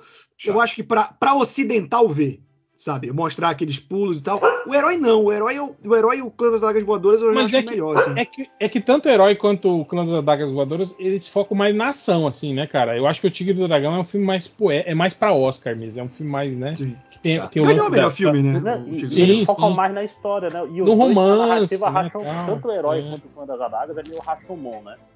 Os dois, tipo, ah, a gente vai contar várias versões da mesma história e qual será a verdadeira? Né? Os dois. os- e, e que faz filme mais interessante, querendo ou não, né? Se Eu, eu gosto do, do, do herói aquele lance que a cada, a cada história que ele conta, o imperador vai deixando ele chegar mais perto. Eu acho muito maneiro isso. Uhum. Aí tem toda uma cerimônia pra ele avançar certos passos, é bem bacana. Pô, em 2002 teve o Escorpião Rei também, que foi o filme que, que trouxe o, o, o The Rock aí, né, cara? Sim, cara, puta, esse eu vi no cinema. Puta merda. Esse é ruim demais. E- e- e achou a- ruim? Eu achei muito divertido na época, porque eu acho que a gente também tava meio carente de filme assim, né, cara? De filme com- essa, com essa vibe. Eu acho que a gente tava, tipo assim, naquele ato, né, de. de, de Time de que- Brucutu. É, não só de Brucutu, mas esse filme de aventuresco, assim, né? Que, que meio que sumiu nos anos 90. Nos anos 90 começou aquela, aquele lance de, de, de, de filme mais trevoso, de mais de, de mazela social, de coisas assim, mais pesadas, aquela. a- o lance da onda. esquerdista. Não, da onda grunge, sabe? Essas coisas mais, né, mais viscerais da mais sociedade, realista, né? assim. É. E aí meio que. E ele é uma dissidência de outro aventuresco, né? Que é a dissidência Da da múmia, né? Da a Múmia, múmia era um exatamente. filme legal pra caralho, os dois Tá, primeiros múmia. tá aí um CG que envelheceu bem, que é o Escorpião Rei no final Que é da o Múmia. Escorpião Rei da Múmia, Nossa, assim. cara, a- aquele ali já nasceu cagado, né? Diretamente Também- do PlayStation 2. Péssima ideia também, né? E pior que eu acho engraçado que eles dizem que o, o, o The Rock fez, né? Filmou maquiado, né? Mas eles não, não, não gostaram do resultado, né? Porra, calcule como tava então, né? Porque pra eles gostarem né? daquele CGI Mas, horroroso. mas sabe que eu, mas sabe o que eu acho que é, Roberto? É aquele lance do, de ser a nova onda, sabe? De não querer usar o, o, o, o cara maquiado, prático. É a porque, modinha, né? Porque a onda agora é CG, cara. A onda agora é, é, é a modernidade, entende? Eu acho que teve, teve um pouco disso, assim. Cara, isso lembra o filme do. Como é que é o nome? É prequel lá do, do Enigma do Outro Mundo. Sim, sim. Tudo coisa, foi né? feito com efeito prático. Aí depois o pessoal, ah não, vamos botar um CG aqui. Aí o pessoal dos efeitos especiais ficou putaço, porque eles fizeram tudo pra ser 100% prático, que nem o filme original, né? Porque Uhum. todo mundo que trabalha com efeito especial ama de paixão o Enigma Enigma do Outro Mundo. Né? Cara, ele, ele, é, ele é altamente nojento até, e real até hoje, assim. É muito bom. Muito bom. Cara, a, a cabeça aranha, cara, funciona muito bem até hoje. Não, E a barriga cena que o abre? cara. É, é, eu ia falar a cena, cara, eu fico impressionado até hoje, é realmente muito bem feito. Aquele cachorro também, todo, todo Sim, fudido. que abre a cabeça, assim, É, cara. Porra, é. a assustador. direção ali é muito foda em tudo, né? Vocês viram, inclusive, que o Tarantino falou que Os Oito Odiados é uma cópia dele do Enigma de Outro Mundo, né? E Faz quando, todo ele, sentido. quando ele falou isso, ele faz todo sentido, ele roubou, inclusive, o ator. Uhum. Sim. Mas um é um clássico, o outro não, né? É, sim, os dois. Então, Mas, o, cara, vocês falaram que Identidade Borne foi o filme que matou o 007. A gente tem o último 007 antes do Daniel Craig, né? Que é Um Novo Dia para Morrer. 2002 também. E E esse- esse que é, que é a Madonna na trilha? É. Isso, que ela é atriz, que é a Halle Berry, a Bond. Girl. Esse é o do. O do. O do kitesurf no. no- Isso. Esse, Esse é o que tem o, Do o carro submarino invisível, no gelo né? também? É. Ou não? O quê? Tem um submarino no gelo nesse ou no anterior? Acho que é no anterior, que esse é, É o carro anterior, invisível, aí quando ele sai do carro, ele faz o kitesurf na. que é o satélite que derrete as calotas no polares. tsunami. Ele faz Ah. kitesurf no tsunami com, com o paraquedas do, do, do carro foguete que ele tava usando. E já era um senhor, né? O Pierce Brosnan. Já. já tá. Mas, mas é que o Pierce Brosnan sempre teve esse shape de, de jovem, né, cara? Até hoje, você olha pra cara dele, você não, você não diz que ele É, se ele tirar Não. a barba, ele não fica tão velho, né? Que agora ele, Ele tá fazendo tá muito bem. com barba, né? O cara tá melhor Sim, hoje sim. do que eu, com certeza. É, inclusive, né? é, ele perdeu o papel pro Timothy Dalton na época que ele fazia a série Remington Steel. porque O produtor falou pra ele, falou, olha, o seu teste foi melhor, mas você é muito jovem. Aí ele falou, cara, eu tenho a mesma, eu, eu acho que ele era um ano mais novo, alguma coisa assim, do que o do que o, o, O o Timothy? Dalton, alguma coisa assim. Ele não era muito mais, mais, mas ele aparentava ser muito mais jovem, assim, né, cara? Magrelinho, né? É, mas eu acho que ele nem tava com, com cara de velho. Se você comparar com o- os últimos filmes que o Roger Moore fez, por exemplo, cara, o Roger Moore tava. Ah, mas é, Não, o Roger Moore ficou o quê? 20 anos fazendo James Bond É. também, né? E aquele Cara, eu, Sean eu acho que ele fez menos filmes que o, que o, que o Brosnan. Eu acho que, Sim. ou a mesma Não, quantidade. não, o, o- o Roger Moore é o cara que mais fez 007. Com, com folga até. É. O, Ele fez E 7, Sean- eu acho. É um a mais que o, que o Craig. o Sean Connery tem aquele filme dele da volta, né? Depois do Lazembe. Nossa, é muito triste. Né? Que o Lazenby fez só um, né? Fez Que é com a Kim um. Basinger. Do, do James Bond, eu acho. É o Serviço de Sua Majestade? É. É um bom filme, hein? Esse, esse é um bom filme. Mas o Sean Connery, quando ele volta, ele tá muito tiozinho, né? Com a Uhum. Kim Basinger, ele Não, estoura. ele, tava, ele tava até de peruca. Mas eu acho que esse filme não. Esse filme que é o. o Nunca Mais Outra Vez. Esse filme não é da. da- esse filme foi feito é, fora do. Ele não faz parte não, da. franquia. mas o Sean Connery ele faz isso. Quando ele sai da franquia, ele faz um que não vale e depois ele volta pra encerrar. Ele volta depois do, do Lazenby. Ele ainda faz Uhum. um de despedida. Não, sim, mas eu acho. Não, eu acho que o. o É o que, é o que morre o, o Blofeld no começo do filme, não é? Não, sim, não, mas isso o- já é com o Roger Moore, não sei. mas esse que vocês estão falando do, do Lazembe, que é. O, é- ele volta nos Diamantes São para Sempre. Que é de 71, É, tô olhando o a aqui. serviço de Sua Majestade. É, do e aí ele sai. E, e, e o, o Nunca Mais Outra Vez é anos 80 já. É cara. 83. Ele É, tá muito, tá então muito foi senhor. bem depois. É, foi na época que o Roger Moore já era já o, o, o, o 007. E ele tava, inclusive, usando uma peruquinha. Isso aí foi o seguinte: foi um, um cara que comprou o roteiro. Não, comprou acho que o li, os, os direitos do livro original, alguma coisa assim. Ou de um roteiro original do, do- do- baseado naquele filme e refez o filme que não. não tipo, que não faz parte da, da, da franquia do, do 007. Deu uma, deu uma treta na época tal.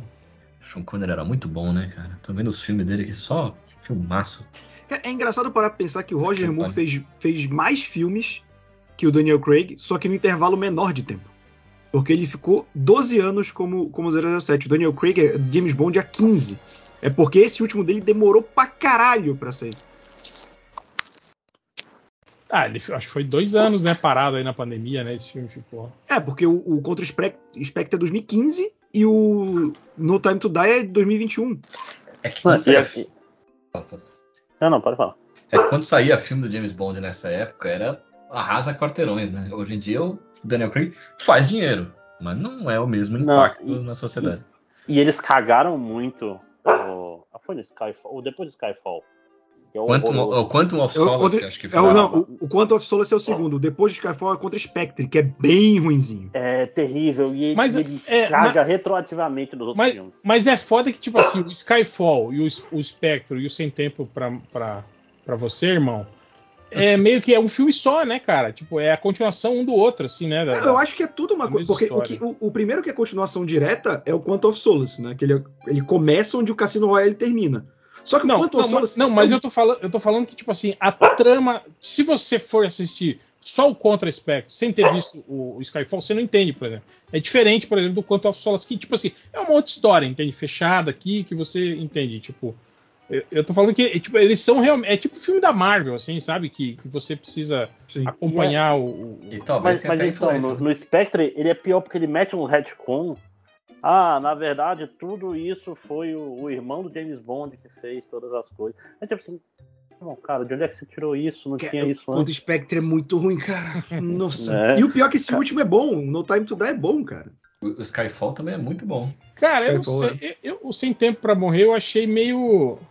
Ah, Cara, é legal porque, tipo assim, ah, é, é a despedida e, finalmente eles têm coragem pra matar o 007 no final. Mas o Ele filme- morre? Porra, é, não sabia? Não sabendo, não. Achei que todo mundo já sabia disso. Não, Ele morre e tem uma filha, né? Sim, sim. A 007 vai ser o nome dela. Mas. Mas, cara, achei. Porra, vilão ruim. O, o, o próprio, o próprio Daniel Craig, você vê que ele tá. Tipo, Não, ele tá sem saco. Ele tá total é, sem saco. piloto automático pra E, o- e o Rami caralho. Malek foi um delírio coletivo quando deram o Oscar pra ele, né? Olha como esse rapaz usa bem essa dentadura aqui. Vamos dar um Oscar. Não, não, e- esse, esse filme do Queen não existe. Cara, eu sempre falei que eu odiava esse Rami Malek porque ele interpreta meio que todo mundo igual, assim. é, ele, ele exagera naqueles maneirismos, assim, naquela coisa de ser meio Cara, o, o, o, o Fred Mercury dele parece parecia uma imitação do pânico, assim, tipo, alguém imitando. Ah, né? O Ceará. É, com uma dentadura imitando o. Não, a, a atuação Até do lambe, Rami Malek né? é, é esbugalhar o olho. Tipo, ele quer demonstrar emoção, ele abre o olho assim. Eu, eu não vi, eu não vi esse. Nem o. Bom, não vi os últimos aí, mas o Javier Bardem como vilão. E o, Ah, sim, foi o, me- o melhor disparado aí desse, dessa. Ah, e o cara que faz o Cassino Royale também é o muito Mads bom. Mikkelsen. Que Ele é é, esses caras são muito Mas bons. o, o que o Javier Bardem ele vai é, é- é aquele meio coringa, né? Que ele vai dar risada por uma raiva em fração de segundos e te convence, cara. Eu acho muito bom. Eu acho, eu acho o Mads Mikkelsen muito padrão, assim, sabe? Muito vilão 007 genérico que tem uma cicatriz e, sabe? Não acho Mas que- mas eu acho que é Mas mais acho do que a filme, ideia né? do Cassino Royale era, era ser bem o, o clichêzão, né? Só Ele que é o mais- lá do, do primeiro livro, né? Uhum. Tipo, é o primeiro livro, é o Cassino Royale, né? É. Sim, sim. Pois é, acho Agora, que, o acho que o pior é o- é o-. O Quanto of Solace, né? Que é o, o Augustinho Carrara lá, que é o vilão. Cara, eu, eu não lembro do Quantum of Solace. Eu sei que eu vi. Eu Tinha um não deserto. vi nada. Sim, no final ele joga o cara. ma- Manda o cara. ele eu acho que é o único vilão que ele não mata no final, né? Ele lá- abandona o cara no deserto e dá uma lata de óleo, cara. Tipo. Aí eu acho que até no início do, do, do- Operação Skyfall a, a- a- falam pra ele, né, que encontraram o cara morto com, com, com óleo diesel no estômago. Tipo, ele bebeu óleo diesel provavelmente porque tava, tava com sede, né, pra não morrer. Que ruim. Posso puxar umas coisas de televisão aqui rapidinho? Opa, vamos vamos terminar, só, só terminar filme rapidinho. Tenho desculpa, desculpa, desculpa. Eu achei que tinha molhado. Vai lá, vai lá, Não, vai lá. eu, tenho, eu tenho que falar do meu filme favorito da vida, que é o Kung Que? Po, o mestre da Kung Fusão. Ah, não. Próximo, Esse vai. melhor filme. Pensava, pensava, que, o. Máximo, pensava que o Máximo ia falar de Lilo e Stitch. Também. Não, não pra gosto de desenho. Desenho é pra criança. Gangues de Nova York, também de 2002. Diferente de Kung, eu tô falando sério, Kung Po, acho que é o filme que eu mais vi na minha vida. Tem que ter mais, saudade de Kung Po. É que esse subtítulo de O Mestre da Kung Fusão. É foda, né? E aí faz Ah, a galera não, mas- confundir com aquele outro Kung Fusão que teve anos depois. Não, Kung Fusão é uma tentativa de capitalizar em cima do, do grande Kung Po, né? Que é um, é um grande clássico. Não, não Tem, é. tem- claro, Cara, ah, aque- cara. aque- aquele bebê de borracha do início do filme. Esse é o bebê da. Jovem Pan, né? Não, e quando, quando o bebê tá caindo da, da montanha, aí a mulher fala, oh, meu Deus, bebê, coitado. Aí ela vai, vai pro resto da montanha e joga de novo. Pode seguir no seu caminho. É, é- é poesia, cara. É, é isso. E, e tá tudo bem. Né? Tá certo. É, o, é o cara que foi treinado errado de propósito. Parece É o bebê da Ellie McBeal, né? Meu Deus! Ah, não, o Cre- Crepúsculo faz uma citação a Kung Po. né? É- É tipo o filme do Nolan, né? S- Sniper É tipo americano também, que é que tem um de bonecão propósito, de bebê. né? A gente eu tem também. umas, umas coisas aqui rápidas. Não sei, alguém quer falar mais de Só, cinema? só, só tem mais três aqui na lista. É, Gangues de Nova York, já falei, 2002 também. Ruim, mas eu gosto. Temos Ib o 2 filme, filme ganhador do Oscar de melhor canção original, 8 Mile, o filme do Eminem, que é uma merda. E pra finalizar, um que eu acho- não sei quem viu aqui, mas a biografia da Frida Kahlo, que é a Salma Hayek que faz, é muito bom. Eu gosto muito desse filme. E é isso, papai. Eu tenho mais um antes de terminar também. É o Regras da Atração, que é um filme baseado num livro do, do mesmo autor do Psicopata Americano, lá do Roger Ebert. E o filme é muito bom, cara. Eu não lembro quem dirigiu agora, mas eu gosto bastante. É, o próprio autor do livro dirigiu o filme, inclusive. Eu gosto bastante. O Senhor Vingança também é um filme de 2002, que é um filme que eu adoro, do diretor de Old Boy. Né? Assistam a trilogia dele, por favor. Eu acho que é isso. Teve também o Medo.com, esses terrorzinho. Que é um filme horroroso, socorro. Mas, mas foi o primeiro a explorar esse lance aí de, de, de, de internet, do mal. É. Cara, não, ele veio na onda do chamado, cara, e foi tão rápido, né? Se tu para pra pensar que ele saiu no mesmo ano que o chamado, Não, tipo assim, E o o chamado, no fim de semana pra escrever o roteiro e bora. o chamado, o, o japonês, ele abriu a porteira, né, pra esse monte de filme, essa renovação do terror ali que veio principalmente do- da, da Ásia. E a gente esqueceu de Psicopata Americano 2, com a Mila Kunis estrelando. E É teve, bem o, ruim. o retorno do talentoso Ripley também, que era com, com o John Malkovich, que é um filme Que que, é- passou batidaço, assim. Mas ele é bem E é assim bom. esse retorno. Que cara. mostra, gosto, mostra, o, mostra o Ripley velho. Tem o Quarto do Pânico, que é um filme legal. E tem o Cubo, Cubo 2, Hipercubo. Vocês Porra, muito sei- bom. Pô, isso, Eu não isso, gosto do Cubo Isso eu acho que, que o- o André tava falando aí que é isso. O Cubo foi um puta fenômeno de videolocadora. Sim. Uhum, uhum. Underground, né? É, o 1, o 2 e o 3, tipo assim, eram filmes que todo mundo na locadora falava pra caralho. É, que vinha pôster, vinha um material de divulgação o foda na locadora, né? Eu, É. eu, eu gosto do, do, do normal, só que com quatro dimensões. Basicamente, que ele não tenta nada, saca? Pior que eu vi, eu vi Senzo Natali, que é o. eu Não sei por que caralho eu sei o nome do diretor do Cubo, mas ele, ele tá aí fazendo filme de terror até hoje. Deixa eu lembrar o que ele fez. Tem Embriagado de Amor em 2002 também, que foi quando as pessoas perceberam que o Adam Sandler podia atuar, né? Ou como diz o réu. Fora da curva, né? É, é o filme que todo mundo cita. Não, mas olha. E agora, né? Esse, esse que ele. Joias Brutas. Ah, É. mas esse Joias Brutas é bom pra caralho, hein? Que Tem filmaço. outro É. dele, cara, que é bom. É porque eu acho Embriagado de Amor e, e Joias Brutas muito fora da curva, como diria o réu, então ele acaba sobressaindo. Tem um que ele até se encaixa, mas não é o Adam Sandler escrachado e tal, ele funciona muito bem, que é Hoje Meyerowitz, que é da Netflix. Sim. Que é ele, o Ben Stiller e o Dustin Hoffman. É bem legal esse filme, cara. É bom mesmo. Eu gosto do paizão. É, eu acho todos horríveis, todos os filmes aí. Mas eu acho que o que eu mais odeio Clique é com bom, todas as minhas forças é o. O que ele O Little é. Nick. Não, que ele é israelense lá que corta cabelo. Ah, o Ah, Zorro. nossa, o Zohan. Zohan. Esse é ruim, né? Pô? Little Nick é muito bom, legal. cara. É o é pior filme que eu acho dele. É bem ruim, mano. É o que mais me dá raiva de assistir. Nem aquele que ele faz com o Alpatino, que o Alpatino se Nossa, é apaixona pela gêmea. Esse é horroroso. Cada um tem a gêmea que merece. Esse eu, esse, eu não, esse eu não vi. Esse eu não Esse é vi. ruim Esse, com forças, né? infelizmente. Mas eu assisti acho que o Zohan é mais ofensivo do que esse aí. Não sei, esse da irmã é foda. Cada É um muito. tem irmã que merece. Esse é o nome A do gêmea. gêmea, A a gêmea. gêmea, que A gêmea, isso. É horrível, cara. É horroroso esse filme. Mas é a estratégia do cara, né? Ele faz um uns oito filmes pra ganhar dinheiro, depois ele faz um filme bom. Depois Ah, não vai tem. Ele tá, ele tá os filmes dele no filmes Netflix bons eram os mais vistos. acumular bastante. É, inteligente ele é. ele é. Burro é a gente é- ainda. viu, Aliás, filme, né? recomendo muito o stand-up dele que tem na Netflix. É incrível. É muito bom. Eu não consigo assistir stand-up, cara, assim. Não? Show. Recomendo pra quase todo mundo. Quase. É bom Mas pra... vamos, vamos pra TV? Vamos lá, vamos lá. Anotei aqui primeiro os nacionais. Temos a estreia de um programa definidor de uma geração. É, Gilberto Barros com seu Sabadaço. Porra, muito bom. Provavelmente foi já em 2002 que entra Cassinão com Ken Get Over. Água na Carol Água na cara. e outros fenômenos. Eu não sei por onde anda Gilberto Barros. Se estiver ouvindo aí, um abraço, Leão. Ah, com certeza. Não, tá sempre ouvindo a gente, comenta sempre. Não? Comenta No no. Twitter. Ele é o Raul Jordan, né? É o fake Cara. dele. Eu... Eu Hã? caí na besteira de entrar aqui.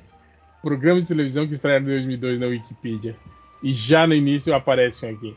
Apartamento das Modelos. Foi um reality show produzido pela Rede TV que estreou em abril de 2002 e tinha apresentação de Nelson Rubens.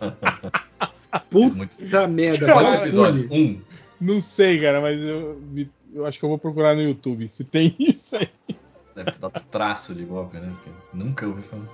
Temos a, a estreia, a- aliás, o, o final da parceria da Xuxa com a Marlene Matos, com o programa que elas tinham, que a Xuxa tinha para jovens na tele- na Rede Planeta. Xuxa? Exatamente. Xuxa Requebra? Não. Xuxa Quebra Requebra foi era, filme. era um filme. né? Tem a novela O Clone, que tá repassando, tá repassando, reprisando na, na, na Globo hoje. E aí fica um detalhe que a Jade Picon, que hoje tá no Big Brother, ou acabou de sair do Big Brother, não sei, ela nasceu nesse ano, então provavelmente o nome dela de Jade deve ter relação com o personagem principal. Com certeza. Ah, Casa dos Artistas. Oi? Falei. O, o- o clone me deixa. Me, me, me faz voltar a- o frenesi de clone. Graças à porra da ovelha. Inxalá, muito ouro. As dancinhas. Lembra que a moda era a dança do ventre em barzinhos? É, não, e tinha o Bar da Dona Jura, né? Que tinha até o tema cantado pelo molejo. Caralho, eu não faço ideia do que você tá falando. Eu só lembro da Dona Peida. Do Hermes Sim, Renato. no... Banana mecânica. Ah, é, não era mais Hermes e Renato, né? Eu lembro, fase eu, de eu vi uma entrevista do. Como é que é o nome do cara? Que é o Bruno Suter, O- né? Isso. Eu vi ele, ele falando, né? Ele falou, cara, chegou uma época, ele falou, que tava. A gente não tava filmando mais nada do, do, do Hermes e Renato no programa do, do, do Mion, né? E a gente só ficava lá no palco fazendo figuração, né? Que era. Um era o. Como é que era o personagem lá que o Filipinho fazia? Que era um, um cara que só. Que só O Tião. É, Era o Tião. É. É, e ele fazendo a Dona Peida. E ele falou, e aí eu tava lá no palco vestido de Dona Peida, dançando, e o João Gordo tava assim, sentado no fundo, também fazendo figuração pra mim, porque já não filmava mais nada. E ele ficou me olhando e eu olhando pra ele. Aí disse que deu um intervalo, o João Gordo falou, cara, o que, que nós estamos fazendo aqui ainda, né? E aí foi aí que ele resolveu sair da- da- e voltar pra MTV e se fudeu, né? Ele, né? Ele se fudeu pra caralho. assim. Não, ele entrou no. Qual é que é o nome? No, no Amada Foca lá e Que, fazia- que também, eu, eu vi uma entrevista dele falando isso. Que o Amada Foca, tipo assim, era uma iniciativa foda, mas que não deu dinheiro nenhum pra eles, assim. Ele se fodeu muito nisso que eu tô falando, de, de financeiramente, assim. Ele falou que hoje ele, ele, ele vive do, do Massacration, de vender a- a- as paradinhas que ele faz lá do produto, Olha, tá do licenciado São Paulo. Massacration, né, tal. Então, tipo, ele ficou meio na merda. assim. Eu acho que ele voltou Cara- pro Hermes e Renato agora também, Ah, né? não, é, pois é, é que a Renato meio que acabou. E é muito louco, diz que eles conseguiram. Qual foi o esquema? É, como se diz? Eles falam, MTV, já que você tá acabando, dá pra gente aí os, O acervo. os nossas coisas pra gente lançar no, no, no YouTube. Aí show. Aí aparentemente tá aí. Não sei se é uma conta de cavalheiros. Não sei, porque é um negócio que se organiza direito e bota no Netflix da, da vida, dá pra ganhar um dinheirinho. Não dá pra ficar rico. Ah, eu acho que eu acho que eles devem ganhar uma grana com o canal do YouTube também, né, cara? Com visualizações, É, mas- essas paradas assim. Mas é foda porque, tipo assim, o jovem hoje em dia nem sabe o que é Hermes Renato, né? Ah, mais ou menos, né? O, o Charlinho voltou aí com tudo esse tempo atrás naquela campanha da. da, da- Da- do, do McDonald's. É, É. porra. Mas, é, mas ela é focada na gente, né? A gente que Tudo sabe que é o- naquelas, né? Porque é uma ceninha ali e tal. Não, Não sim. deve ter ganhando muito dinheiro pra fazer aquilo. Não, tanto que, sei lá, eles estão fazendo lá o. o Não, eu tô falando que vo- vo- voltaram a falar, entende? Do, do, do, do Hermes e Renato, do personagem e tal. Cara, e, e eu não sei, eu acho que eles perderam um pouco o timing comédico, porque, sei Ah. lá, eu fui ver o. Ah, é que, é que o humor muda, né, cara? A percepção muda. E, tipo assim, era meio como o- o- os trapalhões ali nos anos 90 também, né, cara? É aquela coisa de que o humor vai envelhecendo, né, cara? O tipo de humor, se, se você não vai evoluindo o humor junto, né, cara? E eles não cabem numa Globo, né? Não, não encaixa ali. Não... Aquele negócio meio escrotinho que eles fazem. e, Aquelas e- e roupas de teve- mulher.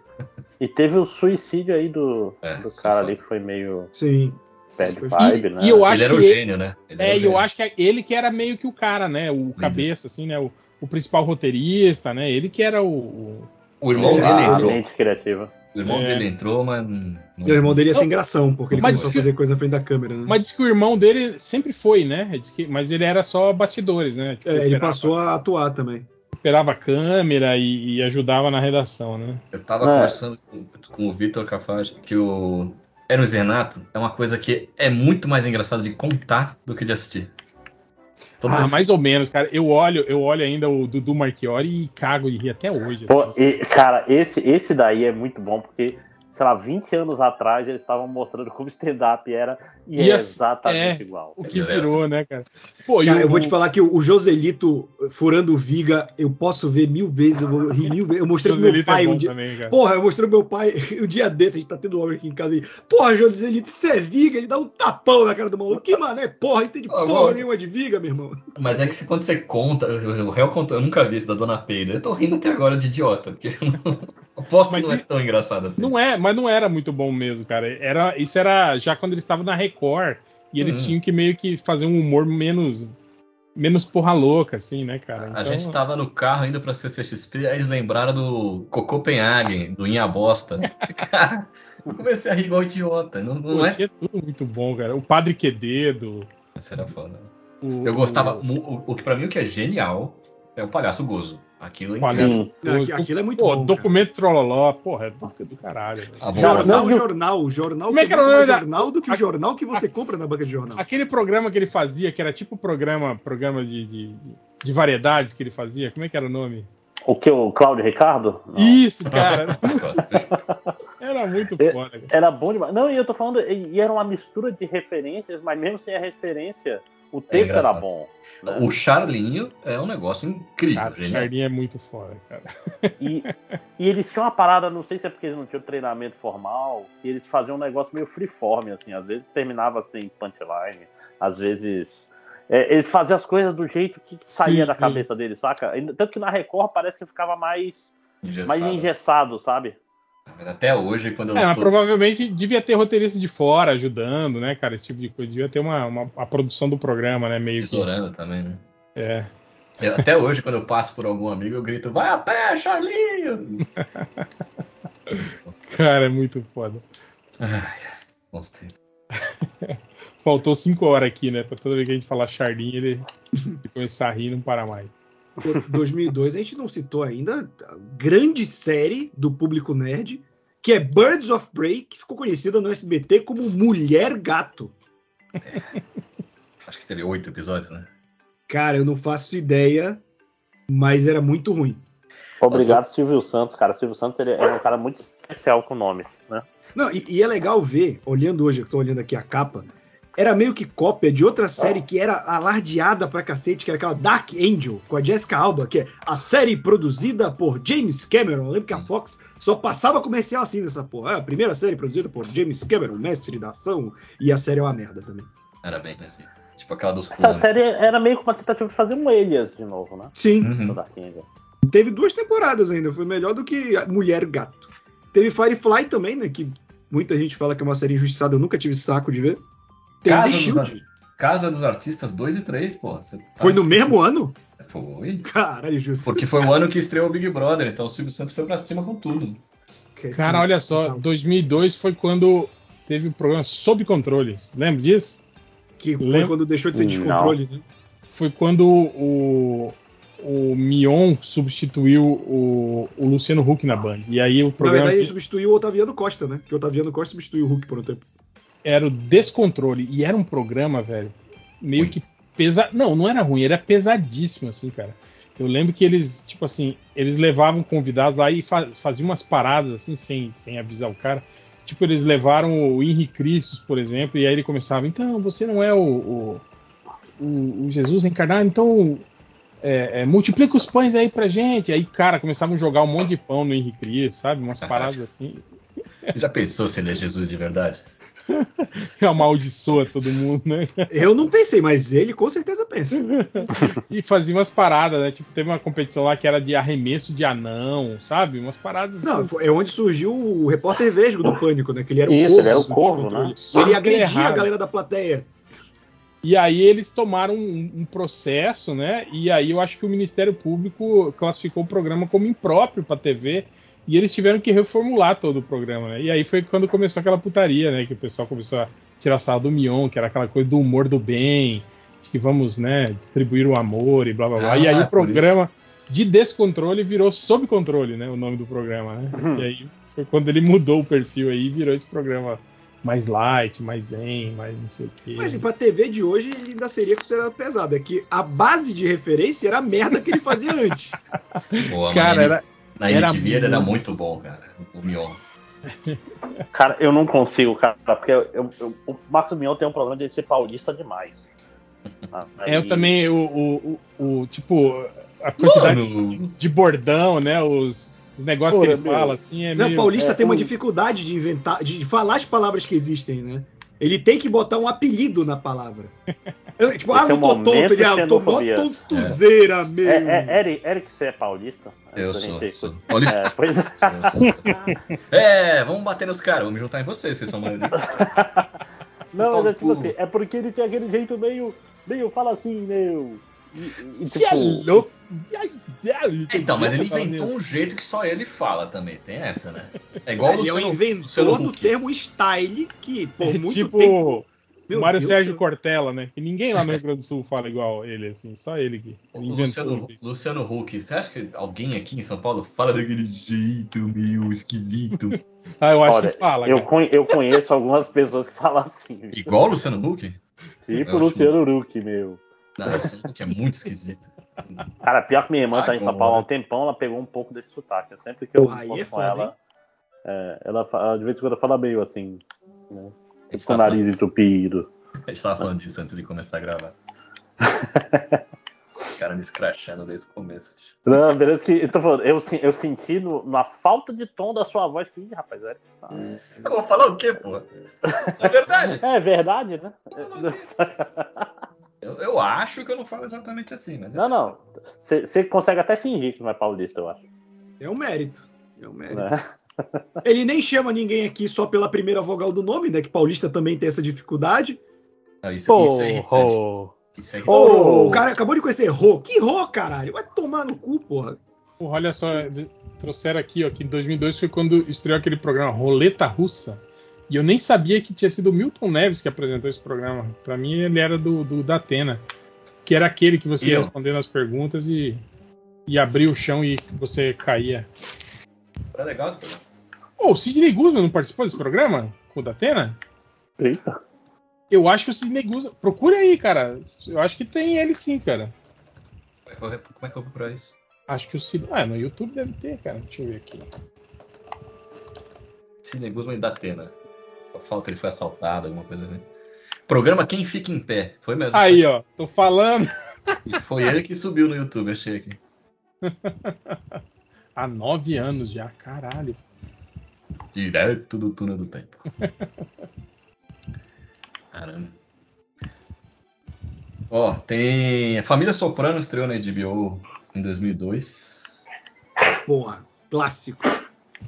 Bem Cara, não- influente. Não, não, não terminei de ver a Família Soprano até hoje, cara. Ah, mas é bom pra caralho, hein? Ou não? Eu É acho. muito bom, né? Não, é, é, porra, é Tá tida bom. como a, a maior, a melhor série de TV. A, Puta con- a concorrência de, de Sopranos é The Wire, que também é da HBO, né? Os caras não sabem Hum. brincar. Na estreia do CSI Miami. O cara que tirava o óculos. O Big Brother do Bambam. Foi em 2002, foi o primeiro. Kleber Bambam. E esse lixo que hoje permanece até hoje aí. que eu- É, Bambam e Maria Eugênia. os caras gostam, mas eu não. O, o filme do Jim Carrey, Show de Truman, é, eu gosto demais daquele filme. E por causa daquele filme eu não consigo gostar de, de reality show de confinamento de jeito nenhum, cara. Cara, eu, eu até gosto, mas teve um período ali nos anos 2000 que eu assisti tanto reality show merda na TV a cabo que, pra ver qualquer coisa, do reality show mais banal que seja, Masterchef, eu tenho um pouco de reticência. É muito montado, né? Pô, Na- Naruto estreou em 2002, é? O- Naruto. O, o anime, porque o, O mangá é de o 99. mangá Não, de sim. 97, Sim, 98. a gente tá falando de, a gente tá falando de TV, a gente já falou sim, de quadrinho. Sim. Desculpa. 20 O anos. mangá não é quadrinho. É, é. Aquela série The Shield também estreou em 2002. Acho que Death Note é de 2002 também. Não Death Note acho que é depois. Acho que Não, não. é, Death Note não veio junto com coisa. Monk, Death Note de... Monk também é de O 2002. mangá saiu em 2003, pô. Hum. Hantaro é de 2002. Grande anime. Grande anime, eu tive. O meu hamster se chamava Hantaro por causa disso. Olha aí. Você teve um hamster?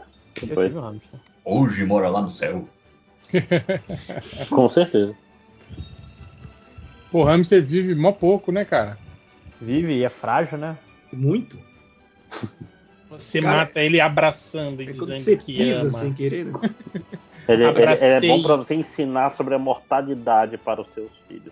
Ele vai Aquela, morrer logo, logo. aquela série do. Aquela versão do Além da Imaginação com o Forrest Whitaker também, de 2002. Cara, é pouco demais. Olha aqui, ó. O, o- a expectativa de vida de um hamster Roborovski de 2 a 3 anos. É pouquinho. nada, né? Fala dia. Hamster, Eu tive, eu tive um hamster que viveu só dois anos, cara, bem pouquinho. Não, até só, dois anos se você fizer tudo direito. Sim, exatamente. É, é, o, é o máximo que ele vive, dois anos. Você se Você, esforçando. né? você venceu o jogo do hamster se ele viveu dois anos ou mais. E, é, morrer em um ano é bem esperado até, infelizmente. Como antigamente saiu pouquíssima coisa na televisão. Que tempo bom, hein? Dava pra assistir tudo. É porque tem pouco canal também, né? Sim. É. Não tinha Mas já tinha TV. bombando que você podia pegar qualquer coisa que tá passando em qualquer lugar pra ver. Mas já tinha muita TV a cabo. Tipo Sony Entertainment Television, Warner. E, vê, grandes coisas que estrearam em 2002. Só, tipo, dá pra contar no dedo os que realmente foram Mas, bons. Mas reprisavam muita coisa, né? Nessa, Sim. nessa época também, né? É, tipo, TV a cabo era. Nas, Tava lá ter- passando Cheers. nas terças de limão. Foi o ano do, do Popstars, esse incrível reality do SBT que revelou a banda Rouge, do ritmo ragatanga. Olha aí, Popstars. É verdade. Depois o- a segunda temporada revelou o Bros, né? Sim, Não tem nenhuma música conhecida. do Sim Sim Sim. Esse amor Ah, é é tão verdade, profundo. né? Você é minha prometida, eu vou contar pra todo mundo. É, Sim, já sim, não- sim. Verdade. Mas o, o, o Rouge foi influente, sim, era as Spice Girls brasileiras. Versão brasileira, né? Bem, tá Uhum. bem SBT, mas é. Olha aqui, ó. Estamos no, nos games, ó, de 2002. Aí não- Metroid Prime. Teve Medal of Honor Frontline, Need for Speed Hot Pursuit 2, Super Mario Sunshine. O GameCube que não é um bom, não é, não é o melhor Mario. Não é o melhor Mario Party. Não é um bom Mario. Pô, GTA Vice City não é, não é tido como o melhor GTA? Vai City é bom. Vai City é bom. City é bom. tempos. Mas acho que nessa época o San Andreas. Marcou Ah, mais eu gente. Eu É nunca verdade. joguei o San Andreas até hoje. O Hitman 2, Silent Assassin, esse eu joguei bastante.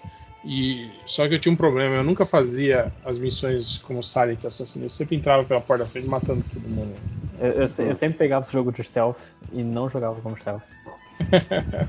Marvel O jogo, Capcom jogo de 2 stealth não é importante. pra mim, cara. Eu sou muito estabanado, até no videogame pra isso. O, Qual, qual jogo? Qual jogo? Marvel vs Capcom 2. I wanna Porra, jogão. ah, mas o, o 2 eu acho que não, não fez tanto sucesso, né? Cara, o 2 O dois eu acho que fez mais sucesso do que o 1, inclusive. É. Porque todo mundo jogava com cable. Você apertava no botão e ele atirava. Ou o Ah. Ghost, Ghost Recon, o, o Tom Clancy também foi um jogo que todo mundo. Pô, Wind Waker, gente. É. Wind Waker. Ó, Super Mario World, Super Mario Advance 2 do Game ah, não. Boy. É, é- esse foi o port do Mario World pro Game Boy Advance. Mas foi um ano meio fraco, eu tô olhando aqui. Pô, Wind Ah, Waker? porra, porra. é que 2002 saía menos jogos também, né, cara? Não, mas se tu for olhar, eu acho que, por exemplo, acho que 98, por exemplo, é um dos. É o Não, 98 jubileu dos não jogos, por exemplo.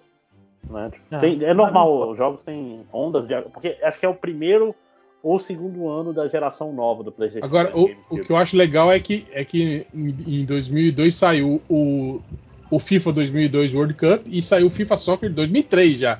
Em Sim, 2002. sim. O, o É tipo, é tipo carro, Tipo, né?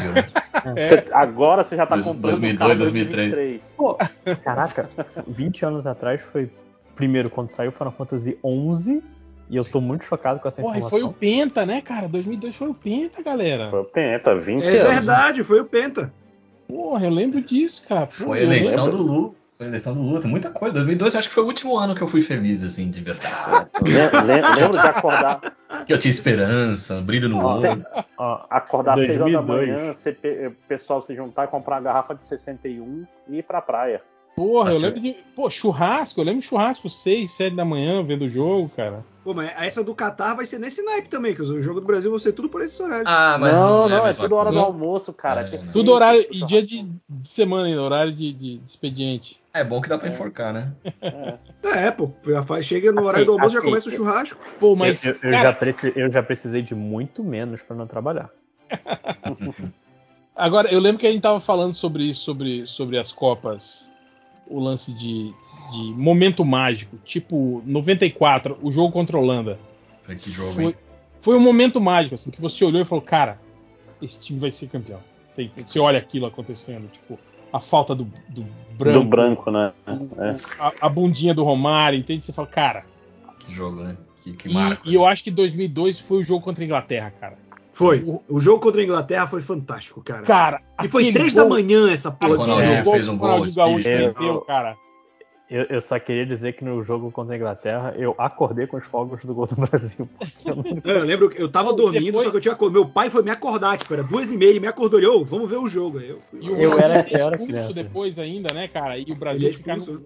Num, ficar num perrengue, assim, né? Mas o Joey Cole tá procurando ele até hoje, depois daquele drible que ele deu. Não, é do caralho. Não, e tipo assim, era simplesmente um dos maiores zagueiros do, do, do, do mundo na época, assim, que, que ele, que ele que ele entortava, assim, na, naquela zaga da Inglaterra, cara. Mas aquele gol, cara, e tipo assim, eu lembro que todo mundo falou, ah, que ficou aquele lance de que foi cagada, foi cagada, foi cruzar e, foi direto pro gol. Ah, Foda-se, foi bonito. Não, eles mostram depois que ele fala pro Cafu que o, o Cafu vem abraçar ele e eles ficam um apontando pra ele, ele falando: "Eu não te falei, eu não te falei", um falando pro outro isso. E aí o Cafu, eu vi uma entrevista dele ele falando, ele falou, naquele gol ele falou: "Eu, eu, eu conhecia, né, o Simon e falei pro, pro Ronaldinho, falei: "Ó, ele sempre ele sempre fica adiantado, viu? Ele vai ficar adiantado". E aí o Ronaldinho falou: "Não, beleza", tipo assim, se der eu meto, né, meto direto, né? E foi, cara, tipo, foi pensado, tá ligado? Ele viu o cara adiantado e meteu pro gol, né? o Ronaldinho era muito bom e ele tava no auge ali, cara. Ele tava jogando É, muito ele- bem. Cara, Era o Ronaldinho- o o Ronaldinho Barcelona. poderia ter sido o maior jogador de todos os tempos. cara. Ele só não quis, né? se ele não fosse vagabundo. assim. Ele é da Não, no auge dele, é, eu digo, no auge do Ronaldinho foi o melhor jogador que eu, que eu vi jogar, cara. É que durou pouco. Mas Mas, ele, ele no. Não, ele era o melhor do mundo quando ele tava no auge com folga, eu acho. Os caras batiam palma, do, o adversário batia palma pra ele lá na no Espanha. né? Bernabéu, Mas- foi mas no isso Bernabéu que ele foi aplaudido. Isso, isso era em 2005, gente. Em 2002. Não, mas o problema do PSG é que não é que nem hoje que as pessoas fingem que assistem o campeonato francês por causa do Neymar. No PSG, você pega o, o- o período dele no PSG, ele já jogava bola pra caralho. Mas o campeonato francês sempre foi uma merda. Mas no PSG já jogava pra caralho. Melhores jogos que eu já vi na minha vida foram Santos e Flamengo. Que de um 5 lado. 4 Você lembra desse jogo? 2011, Que de um, de um lado É, tava mas- o Ronaldinho, do outro lado tava o Neymar, e eles não paravam de meter gol. Não, e, Eu- e- e- Eu e detalhe, preferi o outro 5x4 daquele campeonato brasileiro. Nessa época, o Ronaldinho já tava na- nessa fase que joga só quando quer. assim, só, É, quando, tava. só quando tem uma, né, um- um- É, alguma ele coisa só começa aí, a jogar quando o Santos abre 3 a 0 né? O Santos abre 3 a 0 aí o Flamengo vai vai para cima, o Santos faz 4 a 3 e o Flamengo vira pra 5 a 4 Porque nesse Como? jogo tem um famigerado gol de cobrança por falta da barreira, Embaixo, que a né? porra do Até Ronaldinho hoje. começou a fazer isso, e agora 11 os caras deitados atrás da, da porra da barreira. 11 anos depois, Met- meter por Messi. baixo, né? O medo Porra, que os caras ficaram. né? Um gol a cada sete anos assim fica lá o cara deitado. Parece só falta um iPhone na mão jogando Clash É uma- Royale ali. É uma idiotice, inutiliza um jogador, né? Porra, mano. Pô, mas, mas vou te contar, eu preferia que, que o Ronaldinho ainda tivesse nesse de jogar quando ele quer, quando ele veio pro Fluminense, porque aqui ele não queria, não. Ah, não, ali já tava de sacanagem, né? Aquele. o- Eu, eu lembro perfeitamente das duas grandes jogadas do Ronaldinho. Um passe de peito que o Fred perdeu o gol e um lançamento pro, pro Marco Júnior dar a bola pro Wellington Paulista fazer o gol. Ou No o contrário. Fluminense ele, ele jogou antes ou depois do, do Atlético? Depois. Depois. né? Então Ele já tava, já tava 2016. aposentando já, né? Não, a gente pegou ele do Queretaro do México, alguma coisa assim. Jogou ver nota de rodapé, né? Mas, Lojinha, e o Ganso, hein? Como é que tá aí no, no Fluminense? Eu não tenho acompanhado. Ganso? É. Bola de ouro esse ano. Não, cara. Não, eu quero. Eu quero. Assim, Eu, assim quero, eu não assim. quero saber opinião do, do, do, do, do- do torcedor. É, não. Assim, por- o, o Ganso chegou aqui em 2019 com um contrato de 5 anos.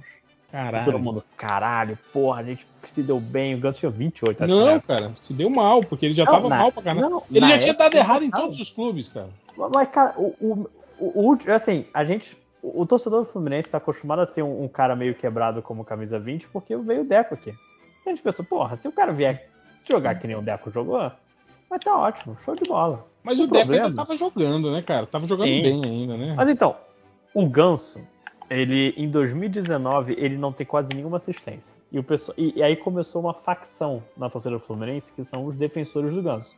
Falaram, não, mas ele não tem assistência porque eu, o, o atacante era muito ruim. E o que era verdade, mas não justificava. Aí em 2020 ele conseguiu ser barrado pelo Nenê, com, na época, 55 anos. Em 2021, pareceu, caraca, agora o Ganso vem aí. Ganso meteu um, um- contra o Barcelona de Guayaquil uma, uma bicicleta e quebrou o braço. Passou o resto do ano no departamento médico. E esse ano, começou o ano. a os defensores do Ganso invadiram a torcida, pediram ele, chamaram o Abel de burro por não colocar. E tá aí, vamos ver se daqui a dois meses a gente ainda tá falando bem do Ganso. O, o Ganso me enganou, cara. Eu realmente achava ele melhor que o Neymar. Não, Já mas tá eu. melhor que o Neymar É, mas tipo assim, levando em consideração todos os recursos assim que tinha na época, ele, ele realmente era melhor que o Neymar na- naquele início ali, cara. Só que foi chinelinho, né? Machucou e nunca mais jogou bola. Eu, eu achava que o Neymar era tipo sábio, assim, um cara que estourou e bum, sumiu. E aí, mas não, tá aí até hoje. Não, o Neymar é craque. Ele só tá, tá indo na escola Ronaldinho Gaúcho de não querer mais Sim, jogar, né? sim, sim. Mas o moleque jogou bola pra caralho. Mas companhia.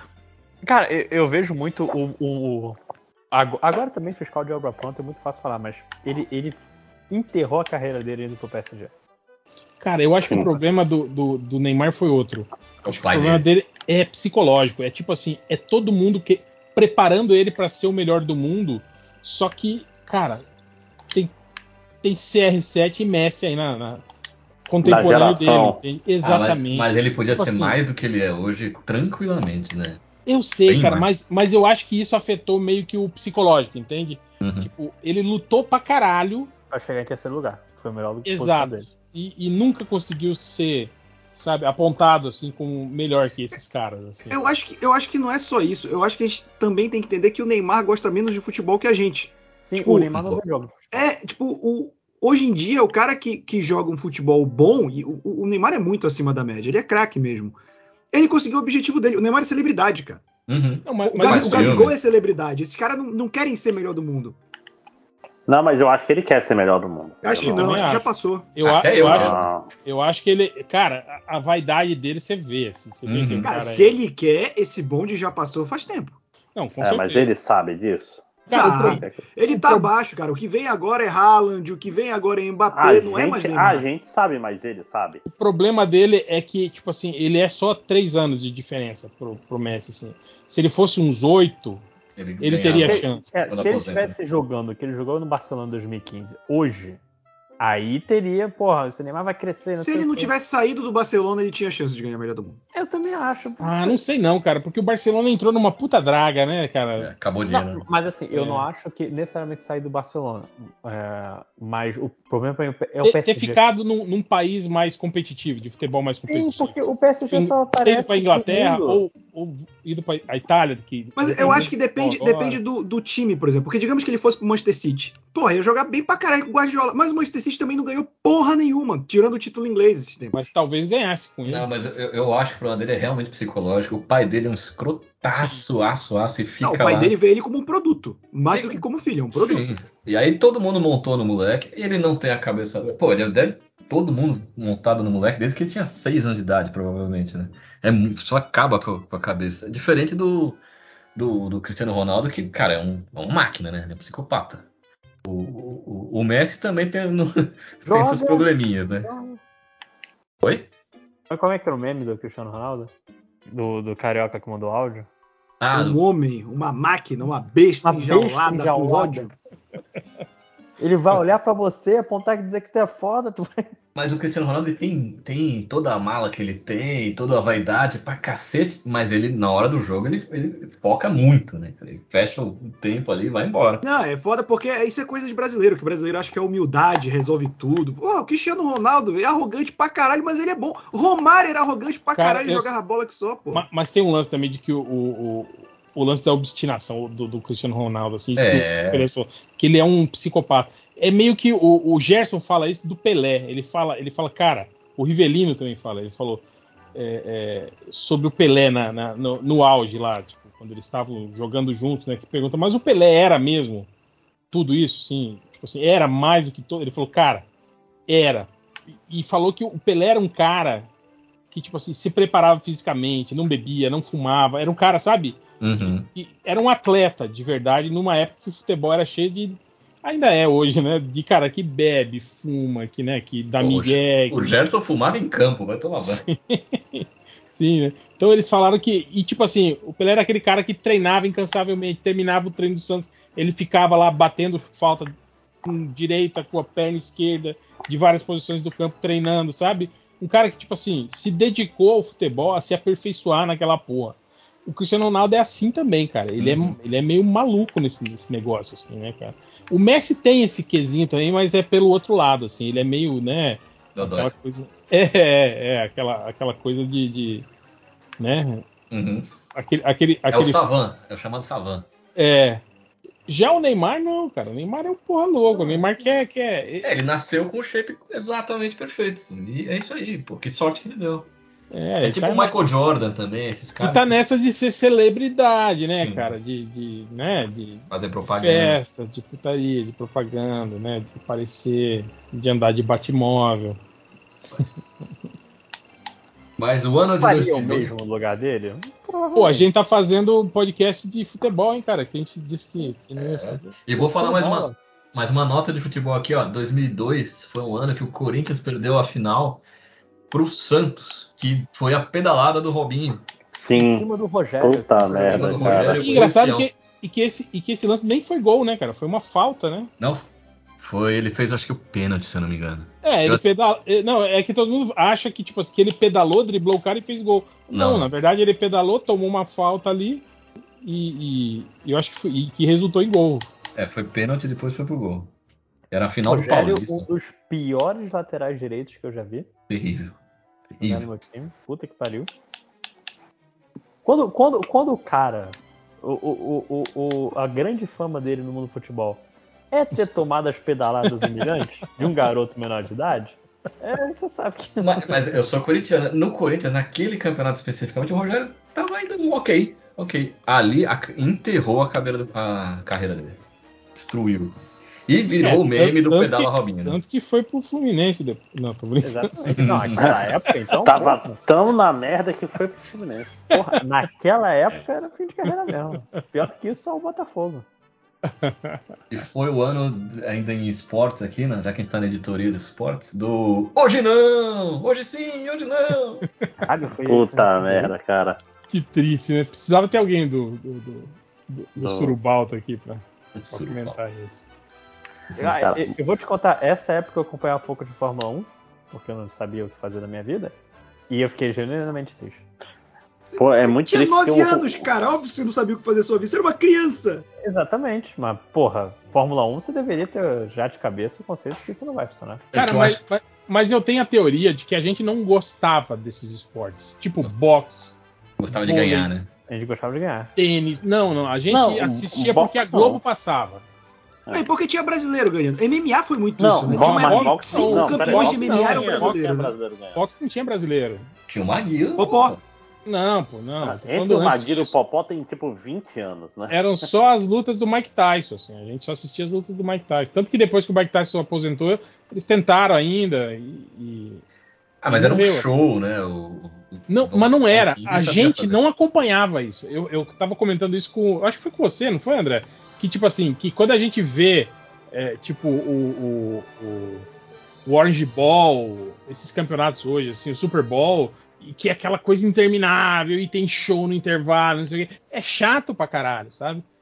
O MMA também, cara. O intervalo entre Sim. as lutas demora e não sei o que, blá, blá. A Globo passava a versão editada pra gente. Terminava o Uhum. filme, eles colocavam a luta do Mike Tyson. Só Não passava o evento inteiro. né? Exato. Então era muito mais A. A gente só ficou com, com os cortes, entende? Com a parte né, que interessa, assim, né? Então tinha, tinha muito isso, assim, de, ser uma coisa eh, eh, editada ali pra gente e a gente eh, curtia isso, né? Mas eu acho que tem muito isso. A influência da Rede Globo, cara. A Rede Globo, o que ela colocava, Não, ela, mas- ela fazia o esporte, cara. Cara, É. tênis com o Guga, velho. Todo mundo virou, virou especialista em tênis, entendia as regras, escolinha de tênis e não sei o que, blá blá blá. Mas eu acho que Fórmula 1, por ter uma tradição no Brasil por muitos anos, é, foi aquele negócio de pai assistindo com filho, com filha, e até hoje tem uma febre. Mais ou menos. De- que depois que quando teve a decadência da Fórmula 1, que a Globo começou até a, a passar o- o- os, os GPs gravados, não passava mais ao vivo e não sei o quê. Tipo assim, as pessoas foram se desinteressando, a audiência foi caindo, as pessoas foram parando de ver.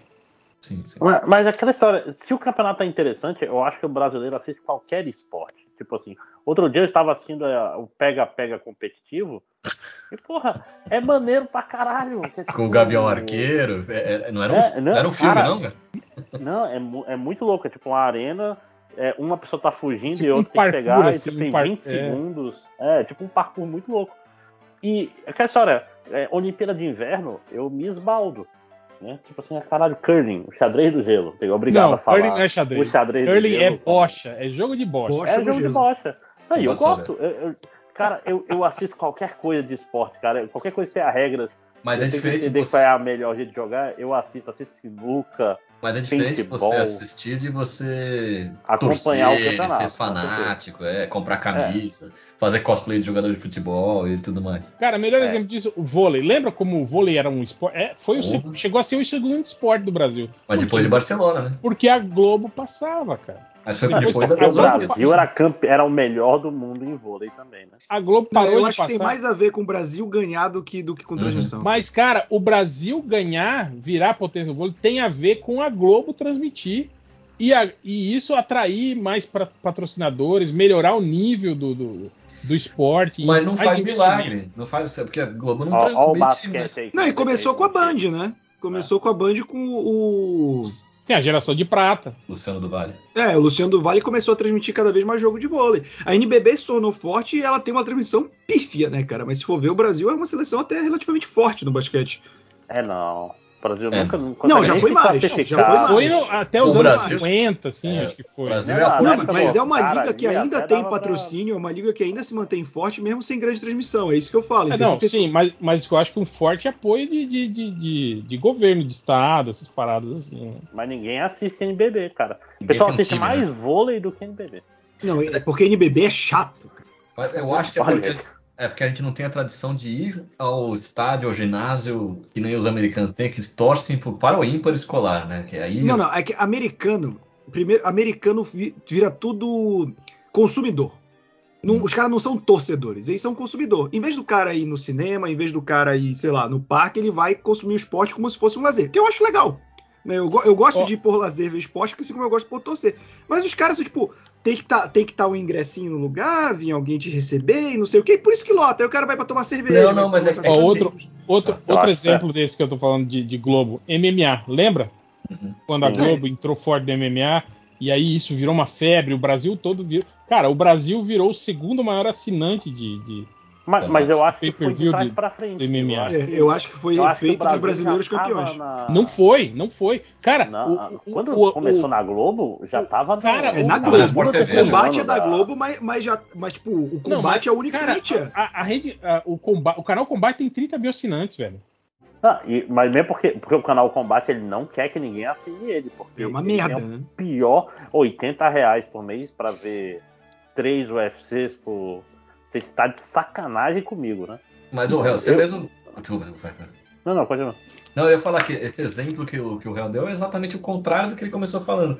Que a Globo mesmo desistiu de apostar na Fórmula 1. Então não é a Globo que alimenta necessariamente. Ele pega o, o, o que tá bombando por um tempo, talvez, dê uma potencializada. Não, mas, isso, mas não O segura sozinho. MMA também. Não, mas tem um, mas isso aí é porque tem o lance da da, da, da, da, da- da- da vigência comercial do negócio, entende? Tipo assim, a, a Fórmula 1 não tinha mais nenhum piloto brasileiro competitivo, mas Hum. continuavam passando porque ainda tinha alguns brasileiros ali, né? Sumiu todos os brasileiros, tipo, a Globo ainda tentou fazer aquelas novelinhas, né? Criando, a- a- falando da rivalidade do, do Hamilton com os outros pilotos, não sei o quê, mas não segurou, entende, cara? Então Uhum. chega um momento que foi igual o futebol também. As cotas esportivas assim eram tão altas e o, o, o- retorno com, com audiência e com publicidade não é tão alto quanto eles para compensar eles simplesmente param e vão atrás de outro esporte mais barato, entende? Para Uhum. Futebol é muito caro de transmitir, cara. Que é, Pra, porque pra dá nem, vão atrás de nenhum esporte, né? Porque eles agora estão sem Fórmula 1, estão sem futebol, sim. estão sem nada, né? Sem MMA. É, Internet, que olha só, daqui a pouco vai ter o UFC passando aí na Band também. Aí, a- aí a Band vai bombar, vai ser um É, já tem, legal. a Band passa, eu acho que o STF, alguma coisa assim. É, mas passa. É, é legal. É Os legal juízes naquele se pegando no assim, STF. Não, É. mas, mas nesse esquema, eu acho que a Globo realmente só pega quando eu acho que vai ter dinheiro. Foi assim com a Champions League, que a Band passava, aí a Globo comprou só pra tirar da Band, e ela só passava o jogo porque por contrato você tem que exibir nu- um número mínimo de jogos, e ela só pegava tipo jogos grandes, PSG e Real Madrid, É, coisa eles, assim. eles- eles fizeram isso a, a- a vida toda com a Libertadores, né, cara? sim, Uhum. sim. Com a Libertadores. E a Libertadores agora tá uma merda, que tá com o SBT, mas 70% dos jogos passam naquela Comebol TV que nem fudendo Não, que eu e vou pior assinar. isso, cara. Eu tava, Caralho. eu tava- eu tava vendo os índices de, de, de audiência. Tipo, pô, a Globo com, com, com novela bate o, o, o jogo de Libertadores no SBT, cara. Porque a transmissão do, do, do, SBT é uma merda, cara. Tem que Não ficar é, escutando o cara, filho da é puta isso, gritar é- Rony Rústico a cada dois minutos. É, é, por, é por isso, cara. É porque não é a Globo, entende, cara? É isso. Não, entendo, não, mas porque a não é Globo, o durante esporte muito que- tempo, ela teve um, um padrão, por exemplo. Quando a ESPN perde o direito de transmissão da Champions League e foi pro esporte interativo, o meu medo era esse. Virar o que virou o esporte no SBT. Mas a- a- o esporte interativo, por mais que eu não goste do estilo de transmissão deles, em qualidade, manteve a mesma coisa. Agora, o SBT, cara, a, a Record passando o campeonato carioca, campeonato paulista, é Cara, horroroso. A Record, bicho, só, só- só lembrando pra vocês, o Campeonato Carioca de 2022 é o segundo Campeonato Carioca consecutivo que não vai ter premiação pro campeão. Porque não tem dinheiro. Brincadeira, né? Cara, mas, mas tem uma, uma outra coisa também. é, a gente tem que botar em perspectiva que a Globo ela faz um, um loop de, de propaganda, né? Uhum. o jogo tem mais gente assistindo porque passa a propaganda do jogo na Globo, sacou? Tipo assim, ah, domingo na Globo tem Flamengo contra Botafogo. Aí as pessoas, ah, porra, vou assistir o jogo. Tipo, ninguém assiste SBT se não, por vontade própria, saca? Aí, aí tipo, é, o que acontece, o que aconteceu nos últimos jogos? Acho que até jogo do Brasil agora, tava tipo, caralho, onde tá passando o jogo? Você abre um guia da TV a cabo e descobre. Não, não Ah, teve tá um jogo do Record, Brasil que passou né? na TV Cultura só, não foi, cara? É, te- teve um na Record esses dias aí, não foi? Cara, eu, eu O- tive que ver o último jogo Fluminense Sul-Americano, porque- no- que eu já que Ah, a final do pegar. Carioca agora foi na Record, né? Não, a final do Carioca foi no Twitch do Casemiro. Por isso que eu falo, eu só assisto Foi jogos, na Record também. eventos esportivos no Roja Directa. E com Futimax, Futimax não? sempre com transmissão, sempre busco servidores internacionais. Então assisto jogos brasileiros com narração romena, com narração em alemão, que é muito, muito melhor do que você Mexicano é bom pra É, transmitir. Ga- Os Galvão. Bueno ou nada. É isso aí. em português. Se não tem o Galvão, também não vai ter português. Tá. Tadinho, Galvão.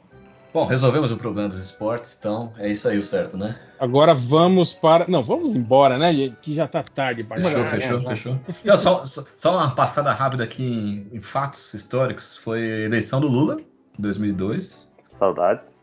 É, assassinato. Repetiremos esse ano, inclusive. É, vamos ver, tomara. É, Tem o assassinato, Hexa e o Lula de novo. assassinato da Suzane von Richthofen, do- dos pais dela, né? Os pais dela. Caralho. Isso foi Cara, já tem 20 anos. 20 anos. Ah, já fizeram até um filme a respeito, né? É, Dois? Dois filmes. Me recuso a assistir. Foi também morreu o prefeito Celso Daniel, só para não falar que a gente só falou do Lula, vou falar um negócio polêmico que Mas também é o Celso Daniel? O cara já tá até preso, não tem nada a ver, mas enfim. É, início do euro na, na Europa. Nascimento da Maísa. E Olha o resto. Eu anotei coisa de música aqui, mas vocês Maísa já tem 20 anos? A Maísa do, do, do SBT, a menininha. É, é, Caralho, velho. 20 aninhos. Pô, ela tinha feito 18 esses dias atrás, já tá com 20 já, caralho. Mas é, É, lembro cada da ano que passa, ela fica um ano mais velha. Não, mas é que ela, ela tinha feito 18, sei lá, uns 3 meses atrás, cara. E ela, lembra que ela postou? Fiz 18, porra! É três meses de pandemia, né? É, 3 meses em 2018, né? E aí, vocês estão cansados? Eu anotei coisa. Ah, morreu também Ah. o Claudinho, do Claudinho Bochecha. Olha aí. Caralho, esse Sou eu assim sem você. Aliás, uma boa pedida, hein, pra encerrar, hein? Ah, confia no edição, editor. ia ser. Vai botar assim. Vai botar assim. Anota logo aí, Lojinha. Que é o- te encontrar. Foi o, ini- Mas não, o mas tem que botar sou eu assim sem você, que eu acho bonito. foi o lançamento, lançamento dos Tribalistas, que é os Vingadores da Nossa, música. chato Olha aí que e caraca. você falando que era feliz em 2022 e em 2002, né? Ninguém é feliz com tribalistas, cara. Não, tem coisa pior. Tem Nickelback que começou em 2002 a bombar também. Eu nem lembro, Ué, cara. de, de que ano, de que ano é o filme do Demolidor? 2003? É, 2003, eu 2003. Se bem que o Nickelback já tava na trilha do Homem-Aranha, hora do acho. É, mas não era Nickelback, né? Era o vocalista do Nickelback numa outra banda lá. Evanescence. Não, Evanescence é do, do Demolidor. Evanescence É, The Calling. O Nickelback tá no Homem-Aranha. É... Dois, é. é. É do 1. É do 1 essa música. É do 1 essa música?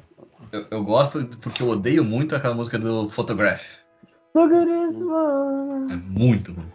E tem, e tem outra música aqui do Homem-Aranha que é Carla do LS Jack, da Tia May. Uhum, Sempre. Que é a E música nunca- Tô Nem Aí, da cantora Luca, também não foi de 2002? Eu acho que é mais antigo. Eu acho que é mais antigo, É do latino. eu tinha, eu tinha da Não, Tô Nem Aí da Luca. É, mas o latino que produziu. Eu tinha das lojas americanas um radinho de 2003. pilha em formato de, de radinho da, da música Tô Nem Aí. Tocava, um- tocava um, um enxerto de 30 segundos da música. Pode ficar no seu mundinho que eu não tô nem aí.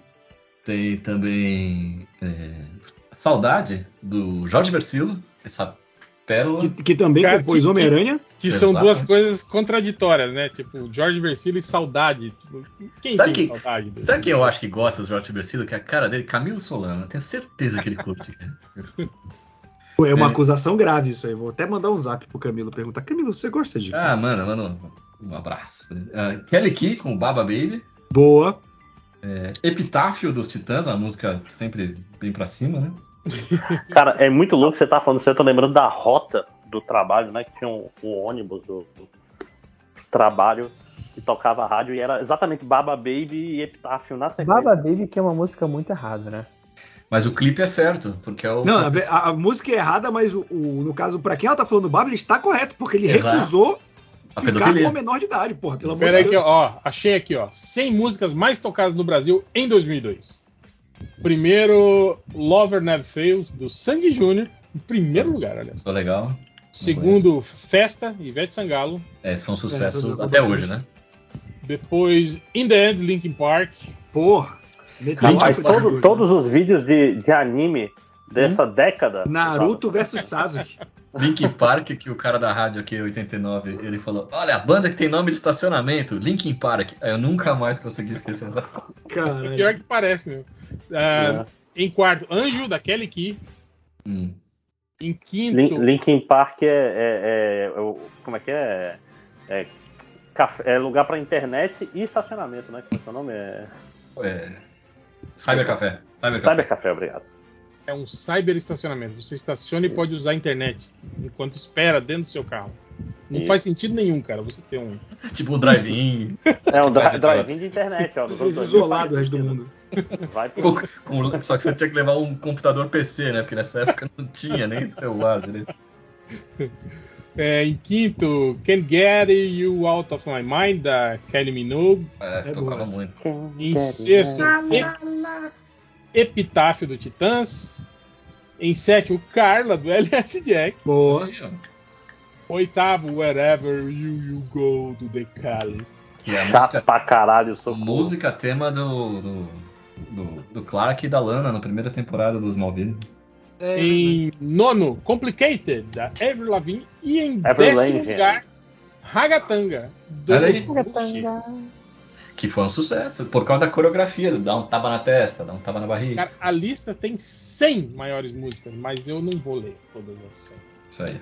É, eu já tinha pego, peguei as mais popzinhas aí, porque Mas eu vou, eu vou, eu vou só citar a 11 primeiro aqui, que é Distância, de Os Travessos.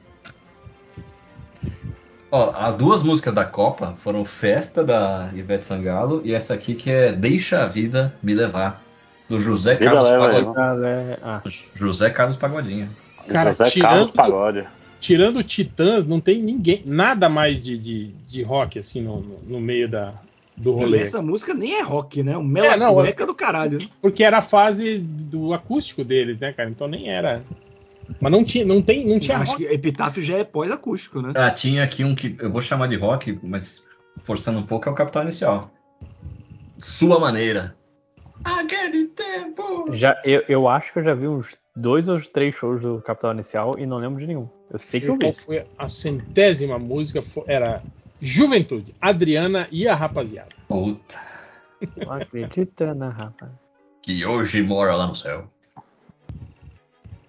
E tinha ah, a música do, do Terry Crews, do, do- das Branquelas, é desse ano também, da Vanessa Calton, que depois virou CrossFox. Olha aí, ó, se- se- na posição 75, tá doendo demais essa saudade do Arte Popular. Aí, ó, pra você, Márcio. Opa, saudades. Arte Popular, que tem o hit A Gamamou, que é um dos meus favoritos. Não quer dizer nada, mas eu acho muito Wap, wap, wap, Jojo. bom. Eu sei muito. Ah, eu acho que foi a época que começou o sertanejo esquisito do jeito que tá hoje, né? Não, não era mais... Deram o, o sertanejo ensino médio, né? Ainda faltava um tempo. Entrarem na universidade. Mas já tava É chegando. porque graças ao governo do PT, eles puderam É. fazer a Gra- universidade. graças à expansão do ensino superior federal, aí nasceu o sertanejo universitário. Culpa do Vocês- PT. Vocês lembram? Pior que esse é não. Você lembra do Dallas Company, do hit Alô Galera de Cowboy? Nossa! Alô, galera de peão. Eu não Quem sabia o de nome da rodeio banda, bate cara. forte com a mão. É. Uma É, beca, não. uma beca invocada. Um- Caralho. Uma fivela no chapéu. Eu, eu vou catar um, um vídeo no YouTube, hit de 2000 2002 e será o. E o background da. Porra, assim, não, não há um cenário. O único cenário que isso não vai acontecer é se eu me enrolar com o programa de download, aí vai ser o tema de One Piece no fundo, como sempre foi. Tem tudo a ver com o tema. What's Love Got to Do? What's Love Got to Do? Ah, nossa, do pânico. né? É. É, é da época do Osmar. CD. Da, Do mendigo. revista, né? A- Da, da Jovem Pan, né? Que vinha o CD. Sim. E é assim, Osmar. No matter what I do. Senelli, né? É, ele. Gente, cara. Era uma época feliz, vai, gente. A Jovem Pan era boa, tava pra curtir. Pânico era engraçado. É. Mas é isso, eu queria agradecer a presença de vocês e tá aberto aí espaço para vocês fazerem seus jabás. Roberto, segundo. Bom, quem gostou de me ouvir falando três horas sobre o ano de 2002, eu falo também besteira de outros anos lá no youtube.com barra Suave, que a gente fala de quadrinhos, série, videogame, cinema, tudo mais da cultura pop. Eu também tô no Mansão N, cada 15 dias, no Fala Animal, né? O Mansão N é só debate, o Fala Animal é mais de coisa nerd geral, e toda terça-feira eu inventei esse projeto que é o Eu Te Amo, Dr. Zais, em que eu comento episódio a episódio de Os Simpsons, então eu tenho mais 20 anos de conteúdo aí se eu não tirar férias na minha vida. Cara, é, bom. É, é, Roberto, faça uns episódios aí, tipo, a cada temporada ranqueando ou alguma A coisa ideia, assim. a ideia é fazer. A ideia é fazer isso. É que o como jovem gosta de ranking.